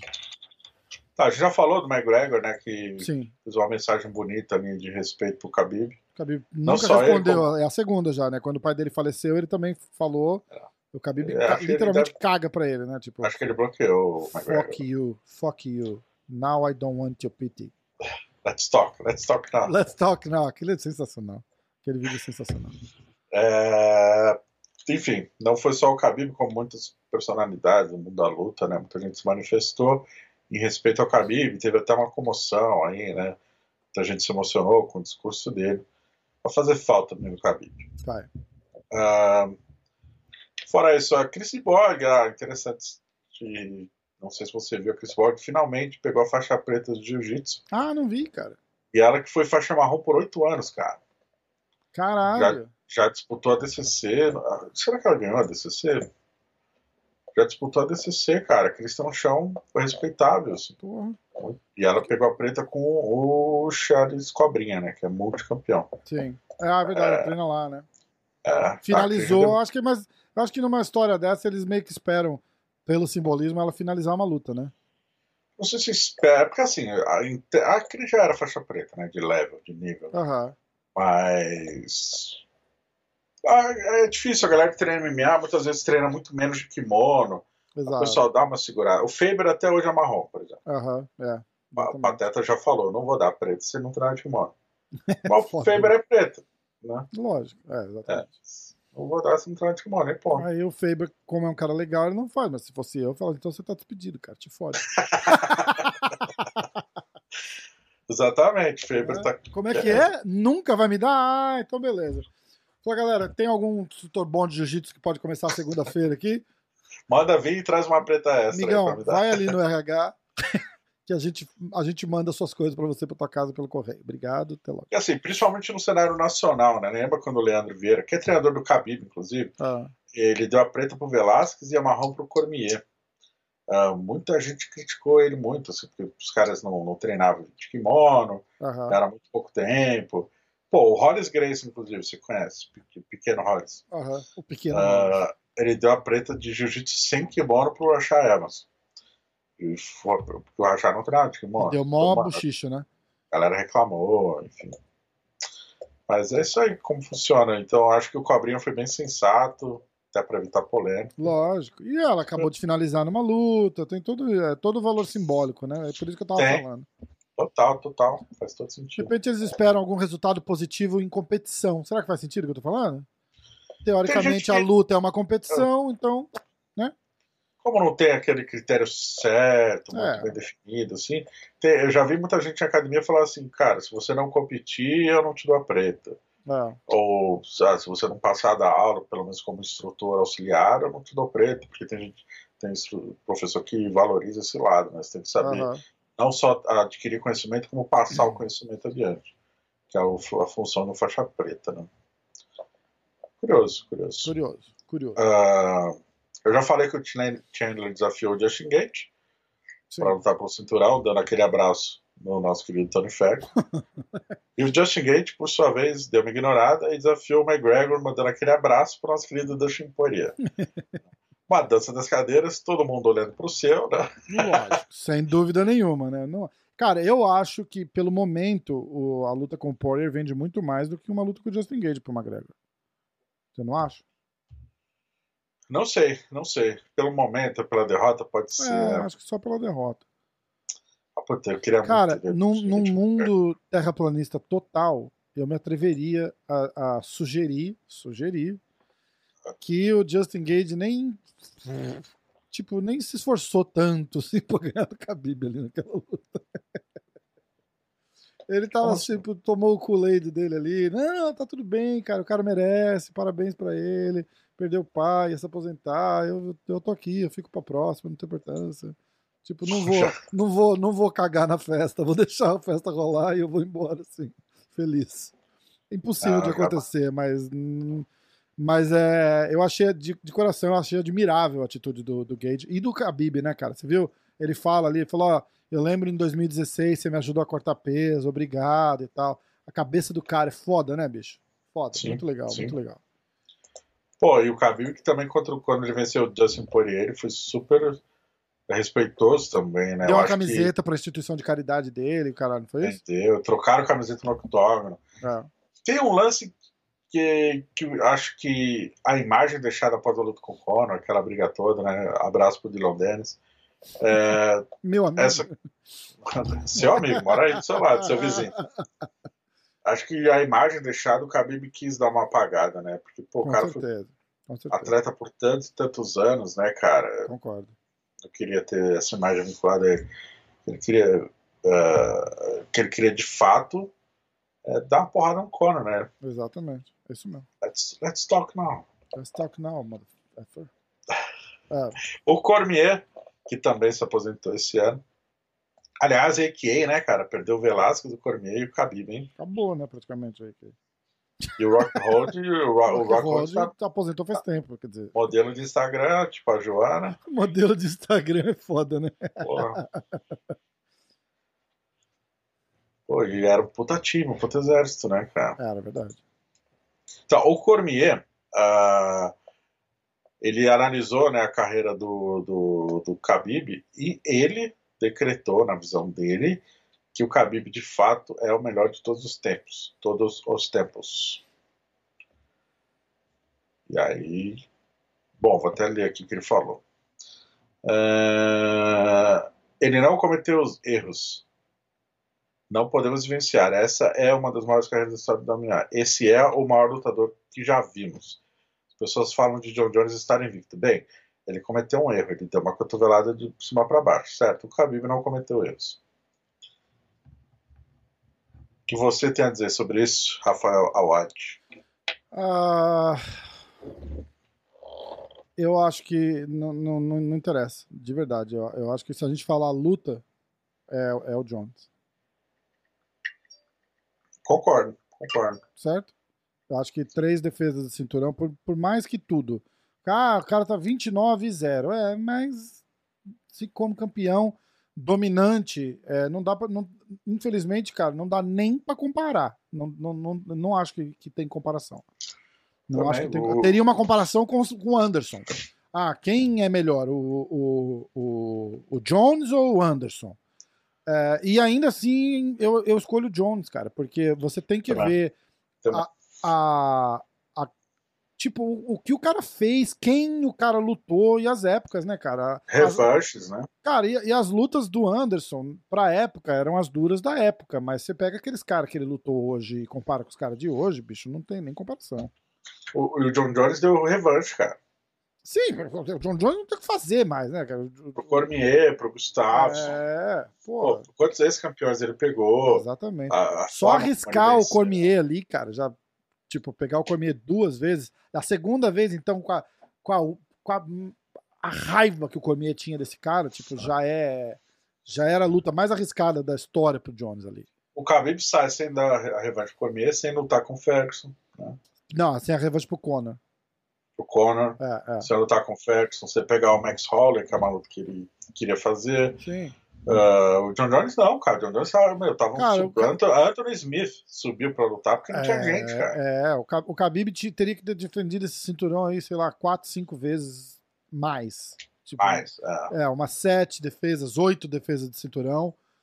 Do jeito que ele tem defendido assim, tipo, amassou, matou, TKO e o caralho, pra poder entrar nessa conversa. E mesmo assim eu ainda acho que era o Jones. Ah, mas o Jones é, é drogado, falha no doping. Cara, 90% ali usa alguma coisa, eles só não, não são pegos. Desculpa, mas a, não sei se 90, né? Mas uma grande, uma gran, um grande número de, de gente usa alguma coisa. o famoso dado estatístico tirado do cu. É, exatamente, exatamente. O cara do banheiro, o cara do banheiro não. Você falou do cu, eu falei o cara do banheiro. O cara do bar tá lá. Vocês sabiam que 90%. Ouvi lá no MMA hoje. Falei, porra. Não, bicho, mas a verdade é a seguinte: o Chael Sonnen é o melhor explicando doping. Os caras me perguntam, por que, que você usava doping? Porque eu achei que eu não ia ser pego. Só por isso. Entendeu? Só Pô, a verdade é essa. Porque Aliás, a outra, só, só finalizando, a galera tem que lembrar e entender que falar, ah, esse cara é dopado. Não tem uma criatura na noite da luta que tá com alguma coisa no sistema. Nunca. Assim, os que estão é porque não conseguiu limpar e são pegos. hoje, hoje em dia, né? Hoje Não, em dia. não- não- é, é, é. Não estamos falando de Pride que tinha escrito em letras desse tamanho no contrato dizendo nós não vamos testar você. Então, no próprio UFC, né? A galera não sabia ainda o tempo de vida dos- no início, assim, a galera rodava. Depois, quando começou a profissional- profissionalizar, eles chamavam, brincavam de o teste antidoping, era teste de QI. Porque você sabia quando ia ser testado. Então, É, velho, é Exatamente. só você tá limpo quando você E ga- a- aí, o- a- a- só pra galera entender, o doping os caras usam na maioria das vezes no treino. Pra treinar bem, pra não se machucar, pra se sentir melhor, pra tirar uma dorzinha daqui, uma dorzinha dali. É, é isso que é o doping. Ninguém toma bomba pra inflar igual alterofilista. Não existe isso. Tá. Entendeu? É, é, é, são substâncias para aumento de performance. Isso. O cara cons- é, o lance é para o cara aguentar treinar igual um retardado. Exatamente. Só isso. Pra Que é o que vai fazer ele ficar dia. melhor pro dia da luta. Exato. Recuperar, treinar igual um louco, Ah. recuperar, no dia seguinte acordar e conseguir treinar de novo. Não é pra ele lutar melhor na noite lá. Ah, vou tomar essa porra aqui que hoje eu vou quebrar o cara. Não é assim. É pra, é pra se recuperar de treino, só. Para render melhor. Por enfim. Então é é isso que eu tô falando. É, Ah, o Jones usou, o Jones não sei o quê, não sei o que lá, tá- não interessa. A hora que ele tá lá lutando, ele foi melhor e ganhou. Se não ganhou na primeira, ganhou na segunda. Não dá pra, não dá pra questionar, cara. Fala o que quiser. Não dá pra questionar. Ele não. Domínio do... Do- É, assim, vamos, vamos dizer que nós temos quatro grandes nomes na história do UFC para botar nessa balança. John Jones, Anderson, St. Pierre, depois o Khabib. E aí, na forma, dependendo do ângulo, aí você usa os seus critérios. Hum, O Khabib, a única forma dele... Aldo, cara. E o Aldo, você tem esses cinco, né? Barão. É, Não, Barão não. não. Barão não. Barão, o Barão é um tem uma história parecida com a do Khabib, vamos supor, tirando a derrota. Até a parte da, oh, esse cara tá, tá invicto há 10 anos, não sei o quê, que papapá, que papapá. Mas ele foi lá, defendeu o cinturão o quê? Duas vezes? Um interino, defende o cinturão, perde e morre. E, e- e acabou, entendeu? Tirando, Morre. tirando morre no UFC. Tira- o, cara, o cara do bar vai estar com conteúdo hoje. Sabia que o Renan Barão morreu? Gente, vocês não acreditam, cara. Você sabia que o René Barão morreu? Também, né? 90% dos lutadores usam doping. Cara, cara Ai, caralho. É, assim, aí bota no sim, bota o Aldo, óbvio, sim. É. E por último o Khabib, né? Acho que o único lance do Khabib ah, é que o, o prime dele foi com a usada, né, cara? Então, vamos supor, o Anderson rodou no doping, o John Jones rodou no doping, o Saint-Pierre fez uma luta under- sobre, com a usada, e o Aldo, no período da usada, não foi dominante, né? É, não Sabe foi... o que é engraçado? Eu não tô sugerindo nada, mas o Saint-Pierre é o cara que mais brigou pela, pela ousada. E a hora que a uma ousada entrou, só. ele não lutou mais. Não, o- acho, Ah, que, o- então legal. acho, que era, o- acho que a John Hendricks falou isso. né? Ah, ele falou isso? É, Ah. porque a galera zoava o Hendricks depois que o Usada entrou, ele passou a perder, né? Aham. Mas enfim, é, é difícil, aí você teria que elencar os critérios. A seleção de Gold é sempre uma questão de saco, É né? cada um tem seus critérios e tal. Acho que do velho, se você não for não colocar como critério principal o lance da usada e focar nisso, não tem como entrar na discussão de forma alguma. Verdade. Tá bom. Verdade. do chão ainda pela frente. Pô, já. É porque assim, cara, eu não lembro que a gente. Como a gente tá fazendo live depois do evento, também no sexta-feira, tem coisa que a gente já falou na sexta. Tipo, o Alex Poitin assinou com o LFA, né? Isso. Não, mas tem que falar, né? Porque não é. A galera, de repente, não, não, não ouviu a live. A gente tinha, sei lá, 50 caras assistindo a live. 60. O Clube da Insônia você não manda no Spotify, né? Não, mas eu posso começar a mandar. Você acha que vale? Faço a menor ideia. Acho que sim, vou botar, vamos testar. Vamos ver qual é que é. Ah, não, porque assim, o que eu falei lá, o pessoal que tá ouvindo no Spotify não sabe. né? É, então. Então, o Alex Poitin assinou com o LFA. Sim. e tá com, enfim. Aí fica toda a questão de como foi feita essa negociação, ele que é empresariado pelos mesmos empresários do Anderson Silva, É de se imaginar que foi feito um acordo muito bom, né? Já que ele é campeão de duas categorias do Glory. E muito se cogita, né? Eu concordo, eu acho que tudo foi planejado a médio, a curto e médio prazo. Sim. A gente Tipo, falou disso, pra né? É. É, vai pro LFA, tira a naftalina aí do MMA, sacode a poeira, volta a vencer. Vamos escolher adversários con- condizentes, né, com o momento. Isso. E depois de 12 vitórias, no máximo 3 acima com o UFC. E, pô, não enfrenta Canonier, não enfrenta Derek Brunson. Né? ele vai Vamos- fazer duas, pegar três lutinhas, né, duas, três lutinhas rasas ali de striker, exatamente. Ah, o cara é Ah. bom de porrada? Traz. Mirar strikers e, cara, tentar aproveitar o hype, né, do Adesanya. Essa luta teria que acontecer até o final do ano que vem. É, não pode dar muito tempo ao azar, né? porque se o Adesanya perdeu, acabou. O, o Adesanya tem que ser campeão, tem que estar campeão pra chegar a esse cara e construir a história, né? Tipo, olha, o único cara que nocauteou o Adesanya e papapá. Entendeu? Ou o último, né? É, e o único cara que venceu a Adesanya duas vezes, né? Duas vezes. É o cara que tem a receita do bolo ali pra, pra derrubar o Adesanya. O que, teoricamente, no MMA não tem picas a ver com o que aconteceu no, no, no kickbox. Mas. Exatamente. E muitos dizem que ele, inclusive, tava perdendo a segunda luta, né? É verdade. É. E nocauteou. Nocauteou, mas tava perdendo. Mas nocauteou. Mas tava perdendo. Dez minutos depois. Bom, voltando ali para as notícias mais antigas, então. Quem não acompanha gfight.com, né, que deveria. por sinal. AGFight, www.agfight.com. O Rafael dos Anjos, cara. Você é, falou Rafael, achei, cara, vai falar de mim agora. Rafael dos Anjos, ele contraiu o Covid, ele tá recuperado, já voltou a treinar. Aham. Vai lutar no dia 14 de novembro contra o Makachev, aqui em Las Vegas. Makachev, Islam Makachev, volta a frisar, galera. Ficar de olho nesse russo do Daguestão que treinava com o pai do Khabib trocou porrada do Khabib por- durante anos. Dizem que ele é duro, duro para caramba e o pai do Khabib apontava ele como sucessor do Khabib na divisão. Cara, Então essa luta promete. pedreira pro Rafael dos Anjos. Makachev é número 12 do ranking. O Rafael entra eh, na categoria, reestreia na categoria que ele foi campeão. eh, e já deve entrar ranqueado se ganhar do cara, né? Deixa eu ver o cartel do Makachev, velho. Acho que ele é 12-1, né? Ah, não vi, cara. Olha, é 18-1. Caralho. 29 anos, da galerinha lá do Daguestão, treina na EQA também. É, é, na verdade, ele é o principal parceiro de treino do, do Khabib, né? Sim. Já venceu o Tibal, é coisa que o, o Khabib Não sofreu. fez. Então. Fez- Cara, a única derrota. É papel. verdade, a única derrota dele foi com o Adriano Martins, cara. Que é o cara do. do One FC? Não, é o. Eu não sei onde ele tá hoje, já lutou no Jungle. Perdeu Ah. pro Marcelo Duba no Jungle. Ah, Duro pra caramba, treinava na América Top Team. Hum. Duríssimo. Enfim. É isso. Tá. Ah, fora isso, tinha mais uma aqui, a do. que o Conor e o Dustin Poirier estavam falando: não, a gente vai lutar em janeiro, vai ser até 77 quilos. E o no estádio. Dana, Dana White já não vai ter estádio É. não, não vai fazer em lugar nenhum que tenha que ter contenção de plateia. Se, se for fazer numa arena que plateia vai estar cheia. E ele no 170, o, o Donald já falou que nem fudendo, não- porque não vale ser nada, né? 70 quilos. Como Ele, é que esses fa- caras querem ele falou pelo cinturão? exatamente isso. Ele falou: essa luta não vale pra nada no, na, no 170 pounds, né?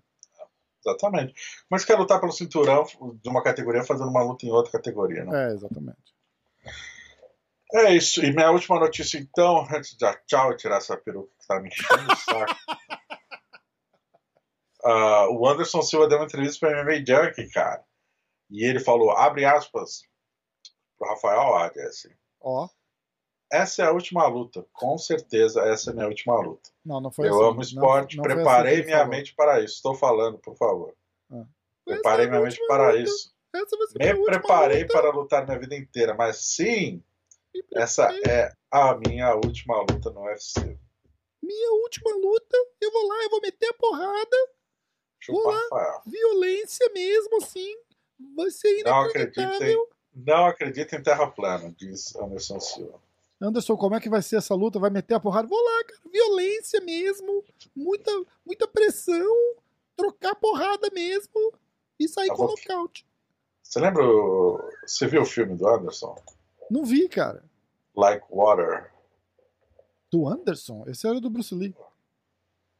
É do Anderson, né? Inspirado na frase do Bruce Lee, inclusive. Hum. 2000 e. Eu tava no Brasil, 2012, acho. Não saiu agora um do Bruce Lee? Ah, o do Bruce Lee é Be-Water, não é isso? É, do Bruce Lee é no, na, da ESPN. Da ESPN. né? O do Anderson foi 2012, acho que era sobre os bastidores da luta com o Sony. Você Ah, nunca não viu? vi, cara, não. Legal pra caramba. Aonde tem isso, cara? Nem sabia que existia. Ah, eu fui na- no lançamento. O No Brasil, né? Aqui cagaram pro, pro filme. Nunca nem ouvi falar do filme. Sério? Juro por Deus, eu nunca nem ouvi falar que existia Porra. tal filme. Tem uma coletiva de imprensa por telefone que é genial, né? O Anderson tá puto, né? Ele tá puto, ele só respondia bem grosseiro, assim, tá. Sim. Não. Aí tem uma hora, alguma coisa que alguém pergunta do, do Sony, ele fala. ele- eu vou quebrar os dentes, avisa ele que vou arrancar os dentes da boca desse cara. Caralho. É bem legal. Animal. Legal pra caralho. Ou eu tô confundindo isso, ele falou pra revanche. Aí eu já. Hum, Pode talvez. ser, pode ser revanche. Mas o, fi- o filme é bem legal, cara, com os bastidores aí. Legal, vou procurar. Chama É. Como Hora? Como Água? Como é que é? Like água. like Água. Como Água. Não, Anderson, você come comida, você bebe água. Mas é isso, pessoal. Fechamos o Minuto do AGFight, www.agfight.com, arroba g.fight, MMA hoje. Até semana que vem. Até sexta, na verdade. Sexta-feira, Clube da Insônia, uma da manhã no Brasil. Aí, Boa? Fechou? bora. Fechou. Valeu. Os.